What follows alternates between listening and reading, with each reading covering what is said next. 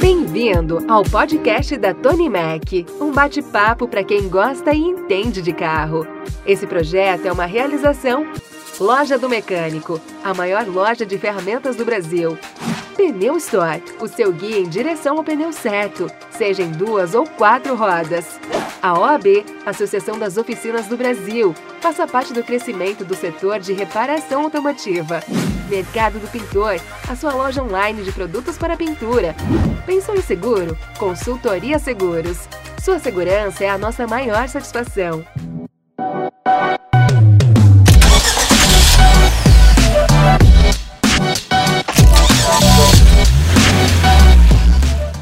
Fala rapaziada, como é que vocês estão? Beleza? Pra galera que curte carro de verdade, pra aquela- galera que tem ó, gasolina aqui na veia.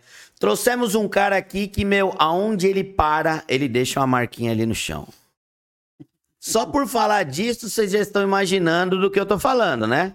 A marca de óleo no chão, porque é a galera que curte os carros mais antigos, aquele carro que sempre tem aquele vazamentinho, que sempre tem aquela coisa. Meu, se você quer, gosta de ter carro antigo, você já sabe que tua garagem fica pingando óleo. Então, quem tá aqui hoje, o grande Lucas Valentim do canal Pingando Óleo. Lucas, aquela câmera ali é sua. Se você quiser dar um alô pra galera, meu, fique à vontade que a gente vai começar nosso bate-papo. Pô, valeu, galera. Obrigado aí, pô, Gui. Satisfação, cara. Obrigado pelo convite aí. Primeira vez que eu participo de um podcast como convidado e bem interessante, cara. Obrigado pelo espaço aí, porque é, no comecinho tá ligado que é difícil, né? As pessoas ainda não entendem o que, que você faz, o que, que você tá Sim. fazendo direito, então eu me senti bem lisonjeado de estar aqui e a sua audiência é, é muito fiel aí ao, ao que vocês fazem, tanto na parte da, da sua construção quanto na sua parte digital aí. Parabéns, mano. Vocês são Valeu. demais aí.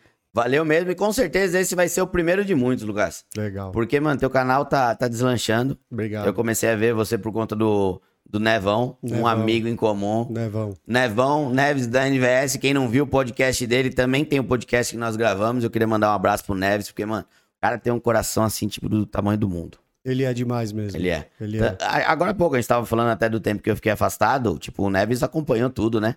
E eu lembro que eu tava com a minha esposa no cinema, uma quinta-feira à noite, ele mandou mensagem, Gui, amanhã reunião na NVS. Falei, Nevão, você não pede, você manda, mas nem perguntei o que que era. Dia seguinte, saí daqui três horas da tarde, cheguei lá no Neves 5 horas da tarde. Nossa. Falei, Nevão, o que que é? Não, eu mandei fechar a firma por causa de você. Fez uma feijoada lá pro, pra galera do, do pessoal que trabalha lá, pra cliente, pra funcionário, pra todo mundo, porque eu tinha saído da toca. Caramba, Porque eu tinha legal, ficado velho. bem, então queria mandar um grande abraço pro Neves. E daí eu comecei a ver teu conteúdo quando você gravou a C20 com ele.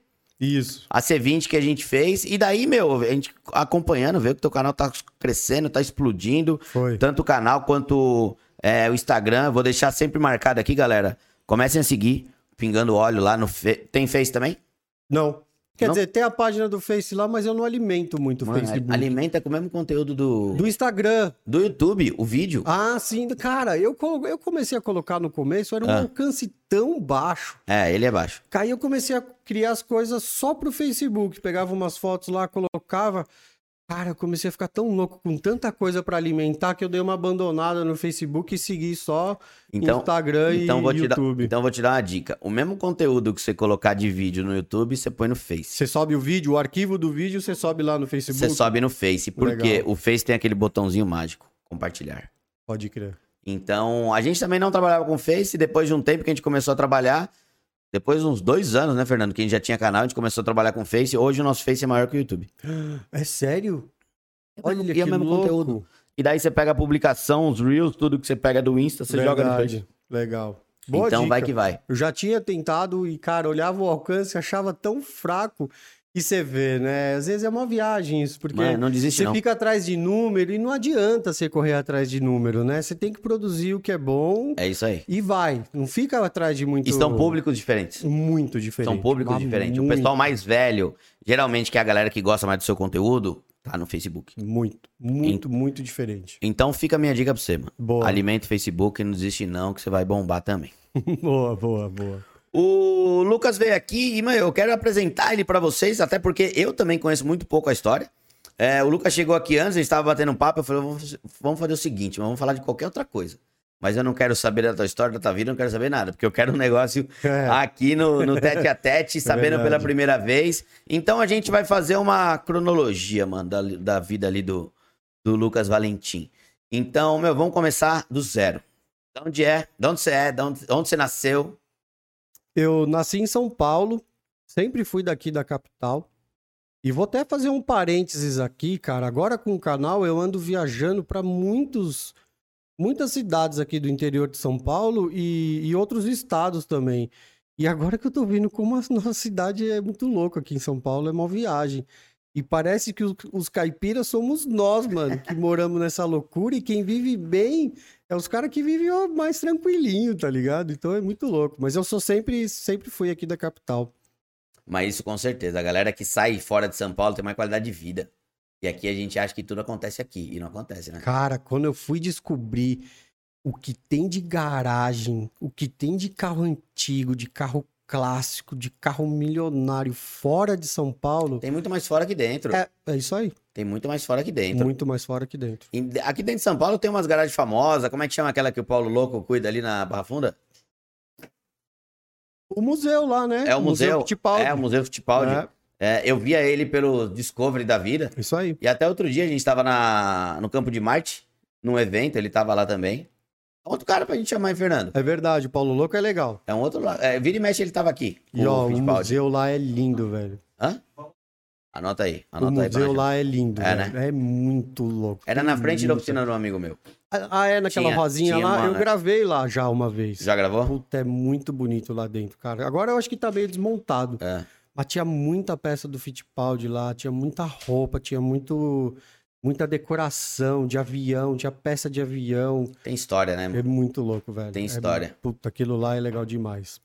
E da onde o Lucas vem, Lucas? Tipo, você já era desse mundo de carro? É, você sempre curtiu carro antigo? Meu, como que você começou na vida profissional? Vai. Você é de São Paulo, capital, mas você sempre se envolveu no mundo automotivo não? Cara, eu acho que o que acontece com muita gente, né? Isso vem do pai, É. né? O pai, porque os- a nossa geração teve os pais que gostavam muito dos carros porque o carro era uma forma de, de se divertir, de cuidar do carro, mexer no motor, porque né, não tinha tantos recursos, não tinha tanta informação, então o carro era uma fuga, né? Ainda é até hoje. E era uma coisa nova, né? Exato, Meu pai. Meu isso. pai é de 1946. Isso aí. Pô, meu pai foi trabalhar na DKV. DKV foi a primeira montadora a ter a montar carro aqui no Brasil. É isso aí. Então era uma coisa nova. Os nossos pais realmente curtem bastante carro, né? a engenharia, né, É.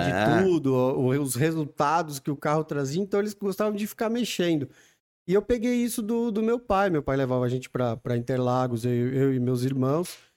E essa do- coisa do carro já ficou em mim como criança. Só que aí quando você cresce um pouco mais, né, você fica- acha que você tá um pouco mais ligeiro, você vai buscar outras coisas, vai buscar rolê e tal.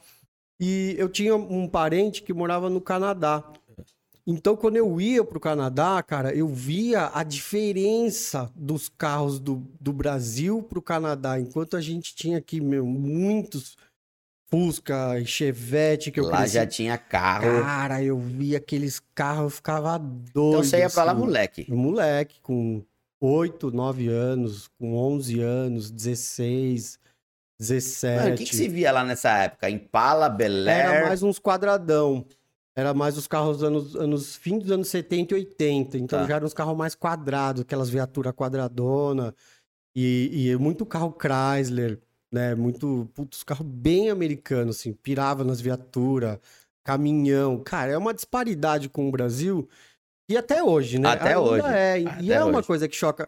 Muitos de nós, a gente viaja pro exterior pra ver os carros também, não é? Fala aí, Gui, você fica doido. Ah. Meu, porque aqui é tudo muito caro. Então, muito. Então você não vê o que você vê na rua. Vamos comparar aqui um valor de carro. Esquece, tipo, dólar e real, tá? Esquece É isso. ah, o que vem na frente do número. Vamos falar de um carro de 100 mil reais. Pega um carro lá de 100 mil dólares. Meu, não tem nem comparação. não né? dá, não tem, tem nem comparação. Tem como. Então é outro mundo. E o brasileiro, ele imita muito o americano. Só demora muito. Mas se imita muito É, americano. na verdade, não é nem que a gente imita, a gente é totalmente influenciado em diversas esferas, não só nos carros, né? Tudo a gente copia e traz pra cá, porque é um modo de vida que não só o Brasil, mas o mundo inteiro copia Sim. os Estados Unidos. Aí não tem como, né? E uma das coisas interessantes nessa coisa de preço, é, a gente pegava os jornaizinhos em, em mercadinhos, em loja, e tinha lá os classificados dos carros. Eu tenho isso colado na parede do meu quarto até hoje. Com os precinhos lá, os carros de mil dólares, 200 dólares. Eu, quando morei na Califórnia, comprei um carro que eu não lembro o nome dele, é tipo um, um Ford Pinto. Tipo um Chevetinho. Paguei 700 é. dólares de um amigo meu. Isso era 2001. Então, essas coisas me ligavam muito com o carro, né? Então, puta, já cresci com isso, assim. Mas deu é, deu uma desandada, assim, Gui. Eu não quero focar muito nisso para a conversa não, não dar, não, não ir para baixo, assim. O que aconteceu foi o seguinte: eu, eu, meu irmão morreu num acidente de carro que os meus dois irmãos estavam dentro do carro. Eles eram em quatro. A gente era em três. Ah. E meus dois irmãos estavam no carro. Um, o meu irmão caçula morreu e meu irmão mais velho que estava dirigindo, cara, ele ficou zoado, ele quebrou perna, ele ficou muito mal, assim. Depois recuperou, tal, mas meu irmão morreu na hora, meu irmão Nossa. caçula. Isso foi é, eu tinha uns 25 anos, isso foi em é, 2003. Então você imagina Exato. você com 20, 23 anos, no seu auge da sua molecagem, Sim. né? Você perde seu irmão num acidente de carro. Cara, eu fiquei meio. Eu perdi um pouco o tesão pelo carro, Sim. assim, sabe? é normal, né? É, é impactante demais um negócio desse. O né? carro, eu percebi que o carro, quanto, quanto o carro era perigoso, né? A gente não percebe, sei lá. Inclusive até hoje, muita gente que é muito inconsequente é porque ainda não... É porque não aconteceu nada. Não aconteceu nada, não tem noção não do perigo. Nada. Por mais que você perca um amigo, velho, então, enfim, aí isso aí, cara, eu fiquei um pouco é, preocupado com o carro, assim, e eu usava o carro só como meio de, de transporte mesmo. Então não tinha tesão em, em modificar, eu não olhava o carro com os olhos com que eu olhava. Segundo as intenções. É, quando eu era mais, mais criança, assim, mais moleque. E isso pegou todo mundo, assim, porque pegou meu pai, pegou meu irmão mais velho, pegou minha mãe.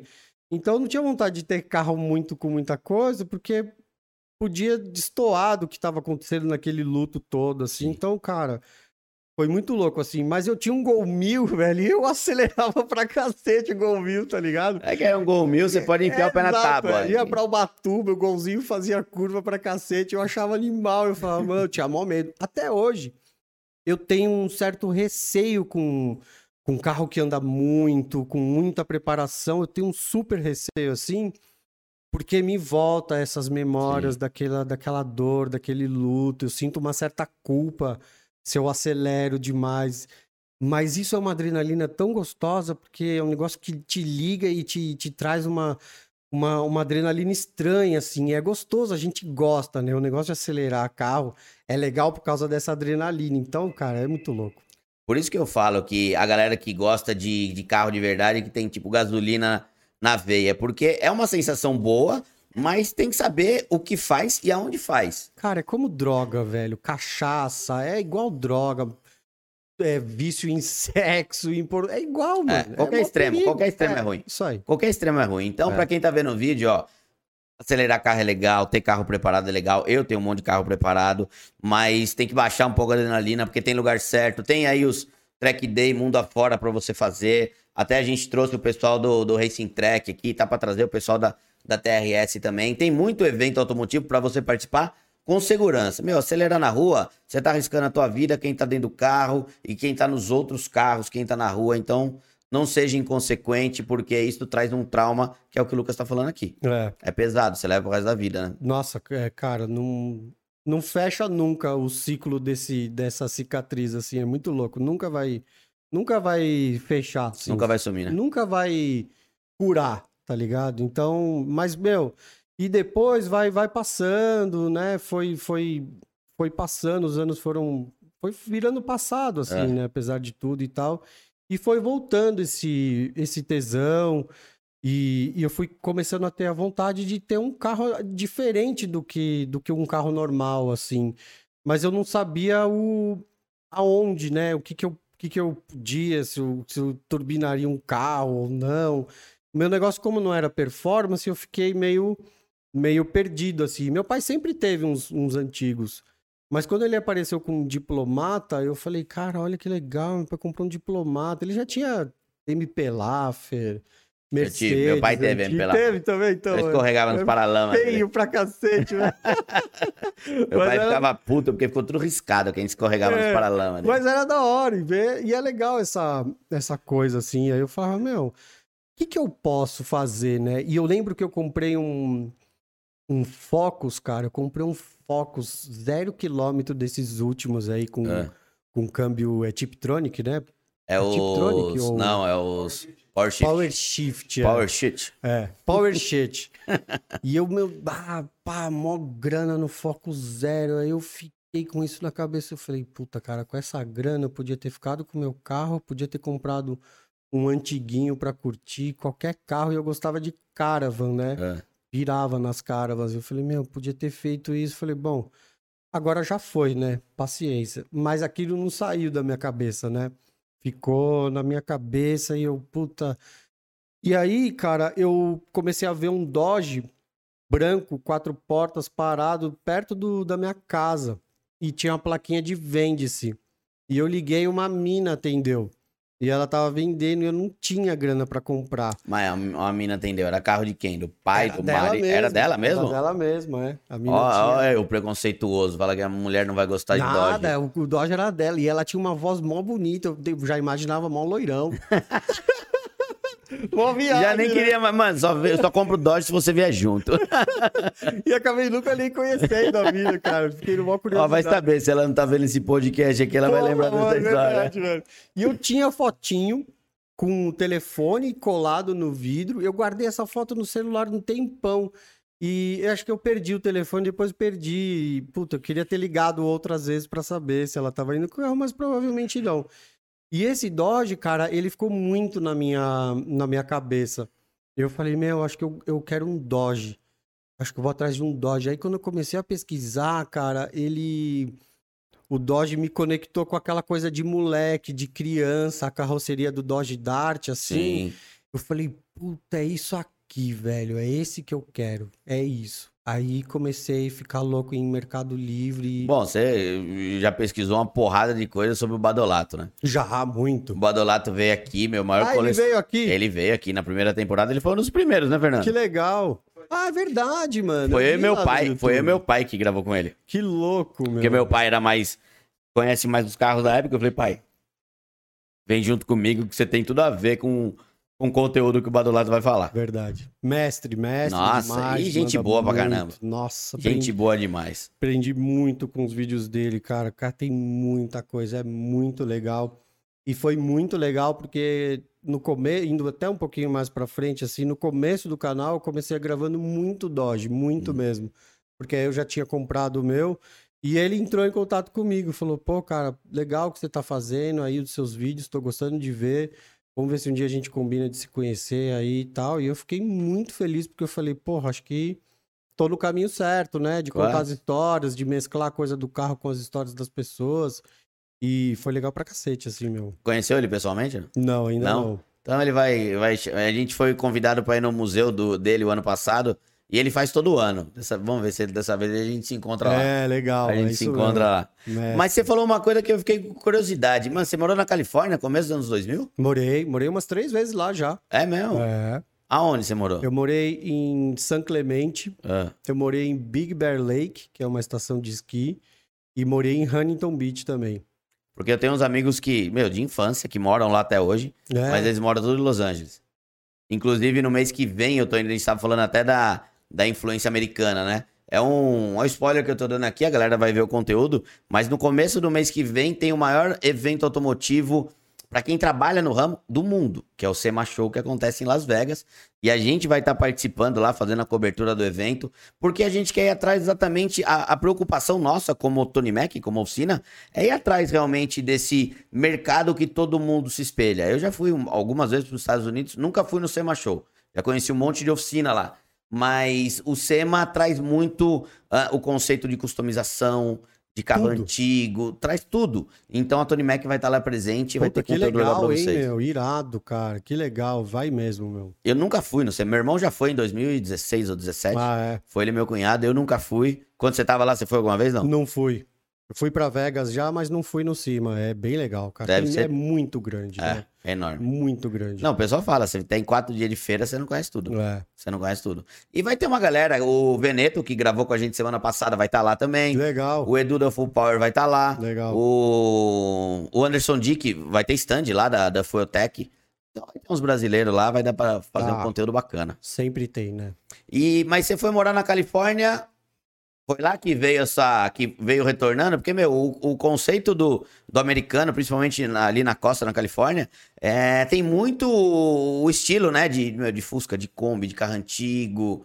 Isso veio um pouco de lá ou não? Foi depois que você voltou de lá que você começou a, a, a voltar ali pro mundo automotivo? É, é, com certeza eu tenho uma influência muito grande lá da Califórnia, mas assim, muito, muito grande, e isso vem desde muito moleque. Primeiro por causa da música, eu toco guitarra, eu já tive banda, então eu gostava muito do que acontecia na Califórnia. Então as primeiras vezes que eu fui pra lá, eu fui justamente porque eu já era muito fã desse estilo de Do vida, estilo do carnipoliano. estilo de vida mesmo que eles levam que é até muito diferente de, dos outros estados, né, dos Estados Unidos, assim. Então isso foi, foi, cara, foi, foi alimentando essa minha, essa minha fome por trabalhar com as artes visuais, né? Eu trabalhava com turismo, eu sou formado em turismo, eu sou formado em design gráfico, eu sou formado em fotografia e cinema. Cara, É, eu fiz uma você vê, eu falo que a gente tem que trazer a galera aqui pra gente ir apresentando. Eu É, não sabia de nada sabe, disso. Ninguém Sabia- sabe. Você já contou isso em algum lugar? Não. Tá vendo? Em primeira Sabe mão, só no podcast da Tony Mac. Eu não sei, se- é, porque eu, eu- é até difícil falar, porque às vezes pode soar um pouco. Ah, o cara tá se achando, ah, faz uma parte. Hoje em dia as pessoas julgam muitas coisas. Ah, mas julgamento sempre vai ter. fala, né? E lá no canal eu nunca parei pra falar sobre mim, Ah. porque o canal que eu criei ele não é sobre mim, não é o que eu faço, não é o meu dia a dia. Eu não tenho oficina, eu não sou mecânico, sou porra nenhuma, tá ligado? Então eu Você vai de- atrás de eu conteúdo. gosto de contar a história das pessoas, eu gosto de entender as garagens, o que, que o cara tem, por que, que ele fez, as oficinas, de saber os profissionais. Sabe aquele funileiro que nunca apareceu? Sei, eu sei. gosto de colocar ele pra falar, pra ele mostrar, apontar o trabalho dele. E eu criei o canal justamente para isso e para entrelaçar é, os proprietários de garagem com oficinas, com mecânico. Então, é, esses dias eu parei para pensar, cara, com o canal eu já devo ter movimentado milhões, porque a gente já, eu já ajudei a vender carro, já ajudei a, a restaurar a oficina, pegar, devolver um, vender pro outro, pegar, trocar. E esse foi uma das coisas que eu, que eu queria criar o canal, era justamente para isso. Não só para ficar é, falando de mim ou só mostrar para virar um rebuliço mas do isso, carro antigo. Mas isso veio talvez da tua formação de cinema, né? Porque tudo meu, a ver. você conta história, Não, né? Tudo a ver, tudo a ver. Você traz isso, você traz a história daquele cara que é talvez o desconhecido ou aquele cara que não aparece. Aqui dentro, a galera sabe, o, o meu conteúdo é quase todo gerado aqui dentro da oficina. Uhum. Mas eu mesmo não tenho prática de execução. Eu sempre. A oficina tem 53 anos, o que eu coloquei a mão na massa foi pesar tinta, picar pé. 53 anos? 53 anos. E eu comecei aqui com 15, eu tô com 38. Então, é, meu, faço questão de aparecer o, o Gil, o Didi, isso, o Sonho, porque eles são eles que fazem. É eu sou aí. o apresentador, eles que fazem. então, o que você faz é ir atrás daquele cara que ninguém nem conhece, né? É isso aí. Eu falo que eu só sou o esqueleto de comunicação.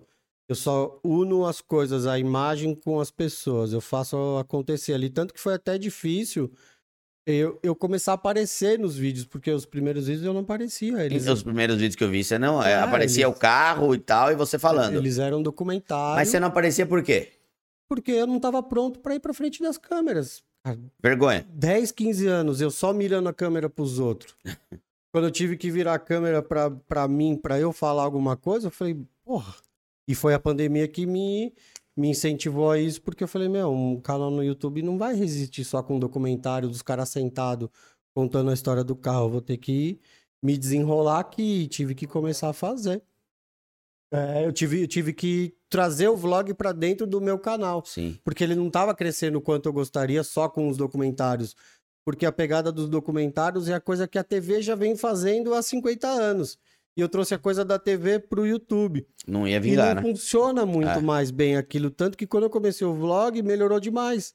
E os vídeos, muito documentário, com muita edição, muita trilha. Aquilo que dá um trabalho da Dá, dá um trabalho fazer. demais. A galera não tava engajando tanto, não tava assistindo tanto. Aí eu comecei a me ligar nessa coisa da, da audiência, né? É. Mas olha que louco, apesar de da influência americana e tal, não sei, o que mais me influenciou a criar os conteúdos, a criar o canal, foi quando eu fui chamado para produzir documentários no Nordeste sobre a falta da água. E aí eu fui lá fazer a fotografia disso daí pra, pra Globo. Era um, um canal, canal Brasil, que é da Globo, que é bem educativo. E eu tava lá, velho, num calor do cacete. E eu já tinha, eu já tinha uma C10 antiga. O primeiro carro antigo que eu comprei, que eu comprei foi uma C10, né? Aí eu falei, meu, a pessoa lá falando, contando a história de vida dela, aquela coisa triste, né, mano, da seca lá no sertão, tal, super legal, tal, bem legal conhecer tudo aquilo, interessante demais. Vale a pena conhecer, né? Demais. A gente dá valor pra muita coisa depois nossa, disso, né? Total. A gente entrou na rua lá da onde veio o Daniel Alves, jogador da seleção. É, Daniel A Alves. gente entrou na rua dele lá, de onde ele veio. Cara, seria um negócio assim inacreditável. Muito louco. E aí, quando eu vi, esse, quando a gente produziu tudo isso, eu falei, mano, por que, que eu não, não boto as pessoas pra falar sobre os carros, pra contar a história desse carro antigo que tá na família há 50 anos, que o cara tem uma paixão, que ele não vende de jeito nenhum. Aí eu falei, é uma forma de eu criar um canal que não copia ninguém, porque já tinha, né, Badolato e tal. Sim. Eu falei, é uma forma de eu não preciso falar sobre mim, não quero falar sobre mim, não tenho uma história riquíssima com automóveis para falar, né? E é uma forma de eu em- emprestar audiência para as pessoas contarem a história das vidas delas e que não seja triste, que seja legal e a gente gosta.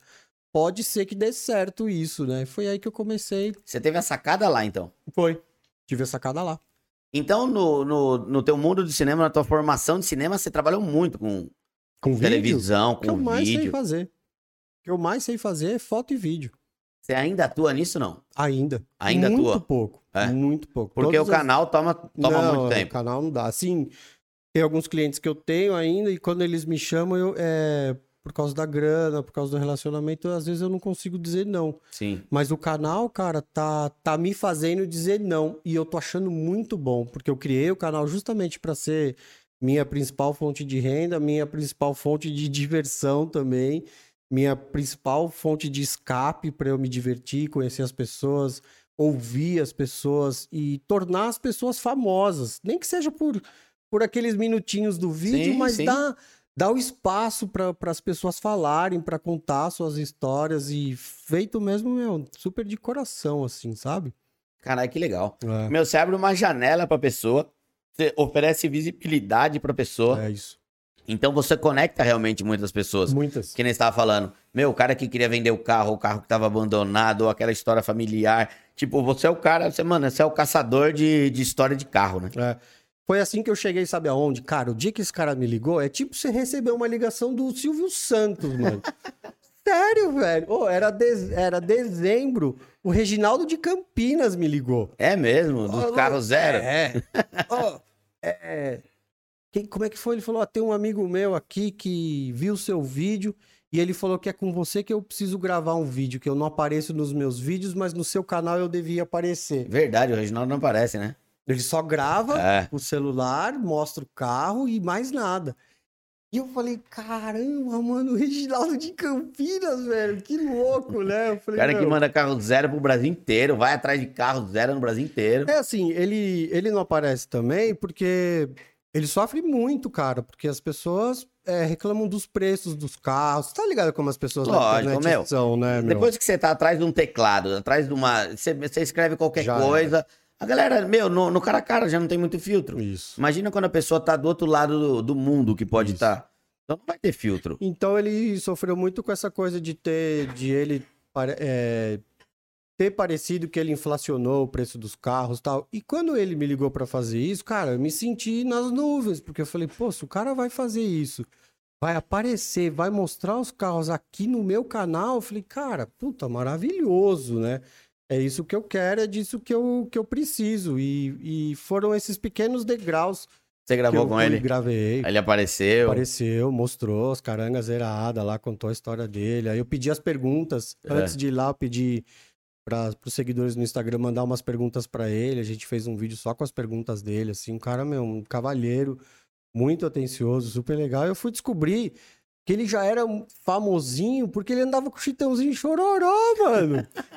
Ele era motorista É. dos caras, velho. Daqui a pouco o Lucas tá voando jatinho aqui pros lugares. Mano, Ô, passador mano, de carros. pode- Ah. Pode me chamar, velho. Eu vou mesmo. Só não esquece de nós, hein, Lucas? Não, sai fora, mano. De jatinho eu não vou, que eu tenho medo de avião. Mas não esquece de nós, não.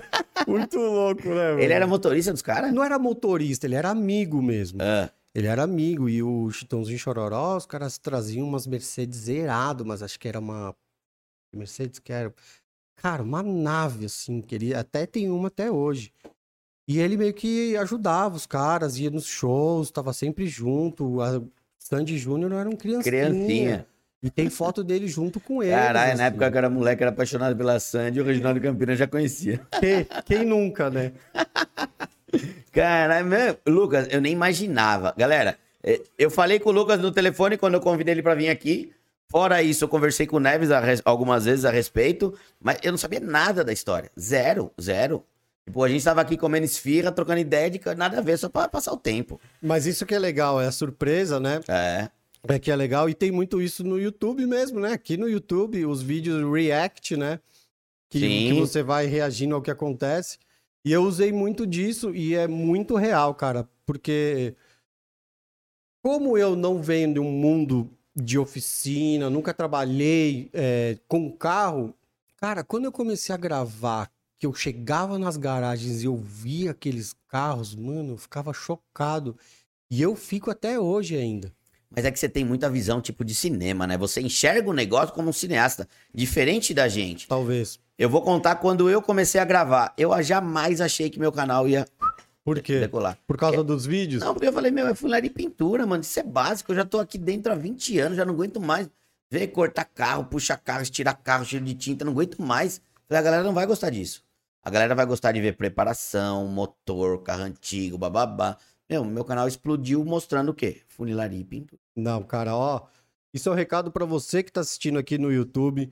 É, obrigado a vocês que se inscrevem nos canais, que se interessam pelos diversos assuntos. Tem espaço pra todo mundo no YouTube, cara. Tem que agradecer essa galera que acompanha, que, que comenta, que tem educação na hora de fazer uma crítica, que troca ideia, que, que participa. Cara, isso é tão mais legal que a TV, tem uma interação tão mais legal, né? Você tá tão próximo das pessoas, a TV a gente só sentava e assistia. Agora a gente tem uma forma de estar ali, de estar junto todo dia, de falar. Então, cara, é, é feito. Metade do- da parada é feito por eles que estão ali todo dia. Eles que incentivam, eles que É. dão ti- é, ideia de título. Você fala, existe uma interação muito grande, porque na televisão a gente vê as pessoas, mas não é uma interação com a gente. É, é só aquilo. E aqui na, na, na rede social é com a gente. Tanto que, meu, chega gente aqui que me abraça. Tipo, É. me conhece de trocentos anos. E, e, e eu não, não sei quem é a pessoa. Mas isso traz essa empatia muito legal. É. E eu vou te falar, a grande maioria, claro, não são todos, mas a grande maioria dos canais que vão evoluindo, que vão crescendo, que são. que, que tem uma ascensão rápida assim que nem a sua, é porque de trás tem uma pessoa íntegra, sabe? Tem uma pessoa de, de bom caráter, uma pessoa que cria empatia pelos outros. E, meu, tem gente que cria um personagem e não consegue tocar por muito tempo esse É personagem. difícil, cara. Eu vejo algumas coisas assim, é até um pouco chato falar disso. Não quero falar que meu canal é foda, que eu sou isso, que eu sou aquilo, mas tem que ir na manhã na internet, sabe? Sim. Tem que tomar cuidado, respeitar as pessoas, não, não, não ser meio folgado com os outros, tomar cuidado com o que falar, respeitar mesmo, porque é fácil de você, às vezes, ter aquela coisa que você tem de moleque, de zoar, falar uma besteira, não, ali pode pegar mal. Então tem que tomar cuidado, porque quem não tá ali e tá só assistindo pode interpretar aquilo de uma forma estranha, pode soar desrespeitoso. Então eu sempre tomei muito cuidado com isso, mas vacilei bastante também. Acontece. Acontece, e ó, vai acontece. melhorando, né? Você vai É. melhorando a sua forma de, de lidar com o vídeo, de lidar com a câmera, de lidar com as pessoas ali ao vivo, na hora, gravando e tal. É muito fácil de você vacilar ali, as pessoas interpretarem mal, né? É super perigoso. Principalmente quando você tem muita gente querendo ser o mal, ou te- que te odeia demais, né? Então. Aí você dá brecha, você se queima aí- rapidinho. aí já- mas quem tem muitos haters assim é porque vacila um pouco demais, não toma esse cuidado, né? Então é difícil. Ou provoca isso, né? Então provoca, né? Que não que tá nem provoca, aí, que é. é meio bocudo mesmo. e é perigoso, cara. É, é difícil. Não, tem de tudo, tem de tudo na internet. É. Tem uns caras que, que provoca, mas você vai ver atrás, por detrás da câmera é um cara de gente boa pra É, caramba. tem, tem isso também, é. É que muita gente não sabe como se portar na frente da câmera. É. Eu tinha essa dificuldade também quando eu comecei a gravar. Eu, eu não gravava perto de ninguém, eu Ah, ia é. num canto. Eu também, é tudo. verdade, é isso aí. Tipo, você não sabe muito como você se apresentar na frente da câmera. é isso mesmo. Hoje em dia se torna normal, mas no começo é bem. E daí quando você não sabe o que falar, você Pior fala um monte de ainda. groselha. Pior ainda. Quando você já, não sabe o que falar, você joga groselha achando que os outros vão achar legal e você já, já caí numas dessas e te falar que faz parte. E tudo bem, ninguém é perfeito, É você não aí. precisa ser perfeito, e é até perigoso isso, você se cobrar demais, né? Porque aí você fica num círculo. Uma frustração. É, aí você acha que tá tudo mal e você tá vacilando, não sei o quê. E aí é legal que você tem as pessoas ali comentando, dando uma força, e você fala, não, acho que tá tudo bem, não tô vacilando tanto Você vai assim, medindo né? pelo que a pessoa vai falando. Isso, é, é, é muito louco. né? Legal. Ga- É, meu, é legal ver essas histórias diferentes, mas eu vou voltar pro mundo automotivo. Porque o Pingando Óleo e Tony Mac tem tudo a ver com o mundo automotivo. Mas é legal abrir espaço pra eu contar um pouco dessa história pessoal das pessoas. O cara é formado em cinema, em fotografia, em... Tudo, isso tudo. eu uso até hoje, velho. Usa muito, Até né? o turismo, velho. O usa próprio muito, né? turismo, eu não paro de viajar pra lá e pra cá. Tem tudo a ver, a- o design gráfico tem tudo a ver com as capas, as fotografias, tudo, tudo a parte visual, a marca que eu criei, pingando óleo, tudo, tudo foi pensado assim. Então ajuda tudo, cara.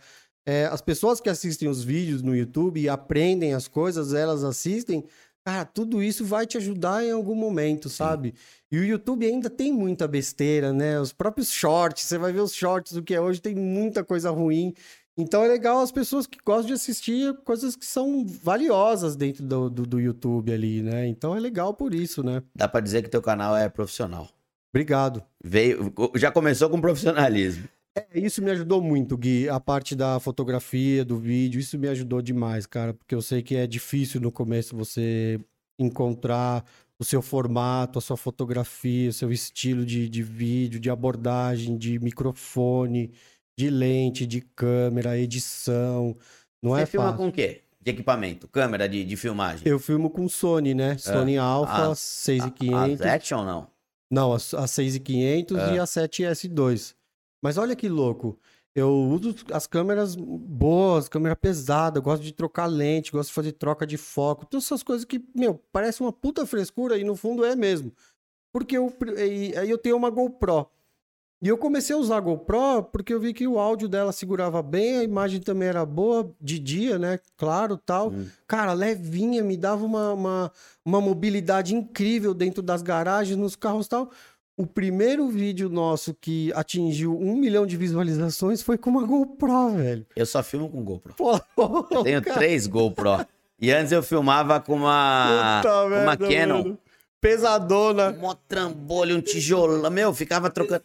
É, ficava trocando de braço assim, por, uma vez por minuto. Hoje eu filmo, eu filmo com a GoProzinha, só que como aqui faz muito barulho, eu uso um lapela. Já ajuda muito. Porque senão ele pega o barulho da onde tá mais barulhento. E o Já cara tá martelando lá, vai pegar o áudio. Cara, a GoPro salva a vida, viu? E agora eu comprei uma. Uma DJI. Como é que chama? Ah, uma com um estabilizador? É. DJI. É a Pocket. É, de, a Pocket, Os, Osmo, Osmo Pocket. Pocket. Isso. Porque ela tem a funçãozinha de virar. Ah, Que às vezes eu tô com a câmera aqui, viro pra cá, balança muito. Então ali você apertou três vezes, ele vira Cara, pro lado, vira pro outro. feito pra gente, É. feito pra youtuber, feito pra gerar conteúdo em Instagram, em YouTube. É Hã? incrível. Eu comprei, não, eu comprei, chegou, mas veio com defeito. Ela não ligava. Ah, é? É, aí eu devolvi. E daí, ah, agora que eu vou pra Vegas, aí eu compro lá, né, mano? Bem mais fácil, bem mais barato. Devolveu, pegou o dinheiro? Peguei. Comprou aqui no Brasil e Aqui. tava ruim? Aí devolveu. Comprei aqui, chegou no mesmo dia, não ligava. Aí coloquei pra carregar, não ligava. Eu deixei a noite inteira carregando, não ligava. Aí Caramba. falei com o cara, falei, puta, mano, veio lacrada, tudo, mas veio com problema. Aí devolvi pra ele e eu vou comprar lá agora. Boa. Mais É, fácil. Lá é baratinho. E qual que foi o primeiro contato, então, com o carro? Foi ter carro. Não foi ir atrás de um carro antigo e tal. Quando você vai, O Lucas fez 18 anos. O que, que, que, que você foi atrás na época? Ah, cara, eu, eu gostava de pegar onda. Eu não conseguia surfar porque eu não tinha carro. É. Então o carro era meio de transporte mesmo. Era, eu fui, eu comprei um Gol mil, Gol bolinha mil. Mano, mil. Mano, não anda nada. Aquele que é o Gol assim e o mil assim, né? É, é, mil, marrom. Mil em oito válvulas, acho que é 42 cavalos. é isso? Eu acho que é 42 é cavalos. velho, é muito sofrido. E, cara, mas assim, eu não sei, é, acho que é do brasileiro, né? A gente é uma nação apaixonada por transporte, por carro, velho, por caminhão, por moto, mobilete. Isso tá na nossa nação, Sim. não adianta. Então, a gente é que nem somos que nem os alemães, japoneses, argentinos, americanos.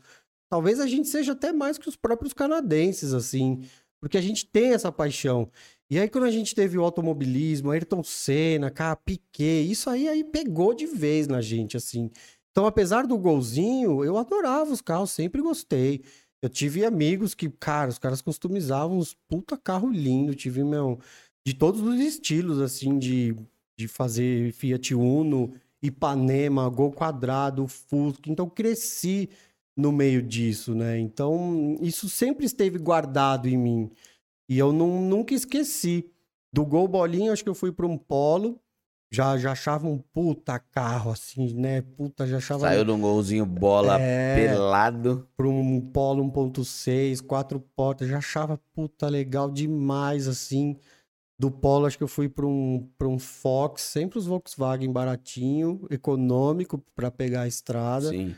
E, e, as melhorias, cara, era muito pouco que eu fazia, assim, de rebaixar. Fui rebaixar minha C10 depois que. Depois de velho. Foi no Neves, não? Não, não, não. Cortamos lá as molas lá, baixou os feixes de mola. E foi ali que. que na verdade, assim, cara. Eu nunca tinha muita grana para comprar muita coisa, para ter um segundo carro. Foi mais de depois dos meus 30 anos, assim, que eu comecei a realizar mais as coisas. Porque, cara, quando o meu irmão morreu, eu, eu passei a enxergar a vida diferente, obviamente. Então eu queria curtir muito, eu queria aproveitar muito a vida por vários motivos, assim. Porque você começou a ver que podia acabar no dia seguinte. Né? É. E porque também é, ficou um buraco na minha família. Então eu tinha que trazer bastante vida ali para minha família, para minha mãe, ter bastante experiência e encher a vida deles assim com bastante história, bastante bastante coisa. E aí, cara, eu não parava em casa, eu viajei, cara, viajei, eu trabalhava com turismo, viajei é. o mundo inteiro, assim. E eu tenho fotos de carros, cara, de todos os lugares que eu fui, cara, Costa Rica, México, Havaí, Marrocos. Então essa coisa do carro, ela tava em mim. Então o pingando óleo foi uma coisa natural que, que ele simplesmente nasceu de Aconteceu mim. Aconteceu porque tinha que acontecer, né? É. Apesar de eu não ter os puta carro fuçado, de não fazer mil estripulias com os carros, estava ali em mim. E aí eu canalizei essa energia para criar um negócio que pudesse ser o meu negócio, que eu pudesse tornar as pessoas mais famosas, que eu pudesse fazer grana, que eu pudesse ter um canal. Eu nunca fiz para eu ser alguma coisa, eu fiz mais para os outros mesmo. Tanto que o canal chama Pingando Óleo, não é, chama Lucas não, Valentim. Exatamente. Né? Então foi foi nascendo as ideias. Quanto tempo demorou para você tirar a câmera do outro e voltar para você? Logo no começo. Quando começou o canal? De onde veio o Pingando Óleo? Você tava lá no Nordeste, você teve essa, essa sacada que veio do cinema. Mas quando nasceu o canal Pingando Óleo? Quando eu voltei do Nordeste, do, do Sertão, é. eu falei, eu vou começar a gravar carro. Eu falei, eu vou começar a gravar os carros, a história das pessoas. Eu vou por elas sentadas e vou começar. Mas eu falei, eu preciso de um nome. Aí olha que viagem, velho. Eu viajei os Estados Unidos e Canadá a minha vida inteira. Hum. Mas eu falei, eu não vou criar um canal com nome americano. Gringo, porque isso já tem demais, é tudo gringo, tudo. Os nomes são tudo. De carro, então, mano, é. Puta, pode, não é verdade? Sim, sim. É tudo em inglês. E é natural, porque soa mais legal. É mais legal. Aí eu falei, mas se eu vou contar a história do brasileiro, eu preciso fazer uma conexão com as pessoas do Brasil. Aí eu falei, que, que, que, eu, que, que eu vou escrever? Que nome que eu vou colocar? Aí eu fiquei naquele brainstorm, né? Sim. Carro não sei o quê, paixão por carro, carro não sei o quê, papapá, papapá. Eu, aí, óleo, óleo, não sei o que, peça. E eu queria colocar o nome de uma peça ou alguma coisa assim. Aí eu comecei a ter a viagem do carro. Aí eu só queria gravar carro antigo, porque eu fui fazer um- uma pesquisa do que tinha no YouTube. E já tinha 7008, já tinha Fletate, os caras O já. Ale é daqui de perto. Ah, é? O Ale é daqui, daqui de Ah, é verdade, né? Então já tinha uma. Já era bombado, assim, já É. tinha bastante coisa de carro, assim. Aí eu falei, cara, eu não posso fazer uma coisa na- nessa média, porque você é só mais um. Né? Mas não só pensando na concorrência, eu falei, o que, que é legal eu fazer? O que, que vai me dar tesão de fazer? Eu falei, caralho, meu, eu acabei de comprar uma C10. Eu tô gostando muito dessa coisa do carro antigo, velho mesmo. Eu falei, meu, acho que eu vou criar um canal só de podreira, só carro velho, mano. Velho, velho mesmo. Aí numa dessa ele foi sair com a C20, ele olhou uma, uma, Foi mais ou uma menos. marca de óleo no Foi, chão. velho, foi. Porque meu pai já tinha Opala lá na garagem, eu tinha C10 com vários problemas, ficava a marca de óleo. Aí eu falei, caramba, mano, puta, pinga óleo, pinga óleo que pinga, pinga. Eu falei, não, no presente. Vamos fazer uma coisa no presente e que seja constante. Aí, velho, Que seja constante. é, porque tá lá. Aí, é, velho. Aí eu falei, cara, eu vou colocar pingando óleo. Aí você fica, né? Você fala, puta. Aí você fica repetindo, pingando óleo. Como chama, chama seu canal? Pingando óleos. Falei, Não tem uma fonética legal, é, aí né? eu falei, cara, no meio de tanto nome legal em inglês que eu poderia pensar. Aí eu falei, vou fazer em inglês, leaking oil. Como Mas que vou que quer dizer isso? Como que é, quer que dizer é? isso? Como é que eu vou chegar numa pessoa, quero gravar, como é que chama seu canal? Porra, não ia pegar legal também. Aí eu falei, mano, quer saber, velho? Eu vou colocar pingando óleo. Vai ser difícil de as pessoas se conectarem com esse nome. Muitos vão achar que é zoeira. E eu queria, cara, eu quero ainda, eu gosto mesmo de pegar aquele maluco que tem milhões no banco e tem um puta carro gringo antigo pra eu sentar e gravar com ele. E o tiozinho também que tem um chevetinho velho. Eu quero Sim. todo mundo. E esse nome, às vezes, pode soar meio de brincadeira, pode soar meio palhaçada. E vou te falar, cara, no começo foi. Teve um preconceito? Teve. Teve uma pessoa muito conhecida aqui no YouTube que viu e pegou o adesivo e riu na minha cara, É mesmo? mostrou pro amigo e falou: "Ó, aqui, se liga aqui. Aí os caras riram e meio que me deram as costas Sim. pra mim, assim, sabe? E eu não tô falando isso agora, que agora eu sou ah, o pica. Não, não sou nada ainda, tô crescendo, o negócio é pequeno. Cara, o YouTube é muito instável, fala aí, é altos e Sim, baixos. tem, nossa. Cara, tem fase Não dá você- entender, né? Não não- dá pra entender. não dá pra entender, então você nunca pode achar que você tá no topo, nem com um milhão de, de, de, de Você nunca tá. inscritos, você nunca Você tá. nunca tá. Porque é altos e baixos sempre. Mas foi legal, porque é, é, teve muitos, muitos risos, muita gente rindo, falando, caralho, porra, me dá um adesivo desse aí. Nossa, mas um colocar." nome legal pra caramba. Então, aí começou. Eu achei o nome legal pra caramba, porque tem tudo a ver com, com a história do carro antigo. Isso, é. Aí, E é o, é o que você falou, é uma coisa tipo no presente. Isso. Pra mim, isso que é enxergar um copo meio cheio. Isso, sabe? exatamente. De uma coisa que é um problema, uma- um vazamento de óleo no chão, você criar um conteúdo legal. Isso. E aí o nome acabou começando a soar bem, começou as pessoas começaram a entender. E porque também é um nome meio conceitual, né? Ah, pingando óleo. Não é só o óleo lá que tá pingando, não, é aquela coisa. Porra, cara, puta, eu tenho isso, eu- meu, meu carro pinga óleo mesmo, eu tenho esse carro antigo lá, um dia eu vou arrumar ele. Ou eu tenho uma coleção de carros antigos, realmente. E pinga óleo isso- mesmo. E isso tá pingando. É, esse pingando óleo significa que o cara, quando tá trabalhando nos negócios dele, ele tem aquele carro lá guardado, que é o Sim. amuleto dele, é a conquista dele, ou aquela restauração que ele, que ele tá fazendo. E aí começou a virar não só um, canal, mas eu comecei a transformar isso numa marca, né? Eu queria transformar isso num conceito. E aí eu fui, fui lapidando, né? Pra chegar nisso, com os vídeos e tal. Agora, voltando, nossa, depois de 45 minutos, voltando na pergunta. Quando começou o canal Pingando Óleo no YouTube. Mas não, mas é legal essa parte É, mas é, conceitual. isso. Porque eu falei, meu, é, o, teu, o teu canal nasceu profissional. Com a tua história de cinema, de fotografia, de tudo. Meu, você pensou em tudo, você Pensei pesquisou tudo, pensei, tudo. Pensei, pensei. Meu, teu canal vai decolar muito. pensei. Vai decolar muito ainda, porque é, o meu canal veio de uma necessidade. E muitos canais vieram de, de brincadeira, de muita gente que eu conheço, tal, veio de uma brincadeira, acabou formando. O seu tem um profissionalismo da televisão, só que daí você enxergou que o modelo televisão não vai bem na rede social. É isso aí. Ainda bem que você identificou, porque, É meu, quem quer ver um negócio bonitinho, vai lá pra aí. Discovery da vida. Mas, ó, é, isso que você falou é mais importante do que começar na brincadeira. É, nos momentos mais difíceis que a gente tá mais ferrado é, psicologicamente, emocionalmente, espiritualmente, é quando a gente encontra forças para criar coisas além da nossa capacidade. E isso, cara, serve para qualquer área que você trabalha, qualquer coisa que você atua na sua vida, são nas dificuldades em que a gente acaba sobressaindo, que a gente É. encontra forças do além. Eu, cara, eu não aguentava mais prestar serviços como fotógrafo para marcas e para cara, eu tava ficando meio de saco cheio, era um momento que eu tava vai não vai, meu filho tinha nascido, ele era bebezinho, e eu falava, cara, eu preciso criar alguma coisa minha, eu preciso de ter um projeto meu. E eu tentava colocar projetos no canal off. Eu, como, Sei. como gostava de pegar onda, eu queria ter um, um programa no canal off e eu não conseguia de jeito nenhum.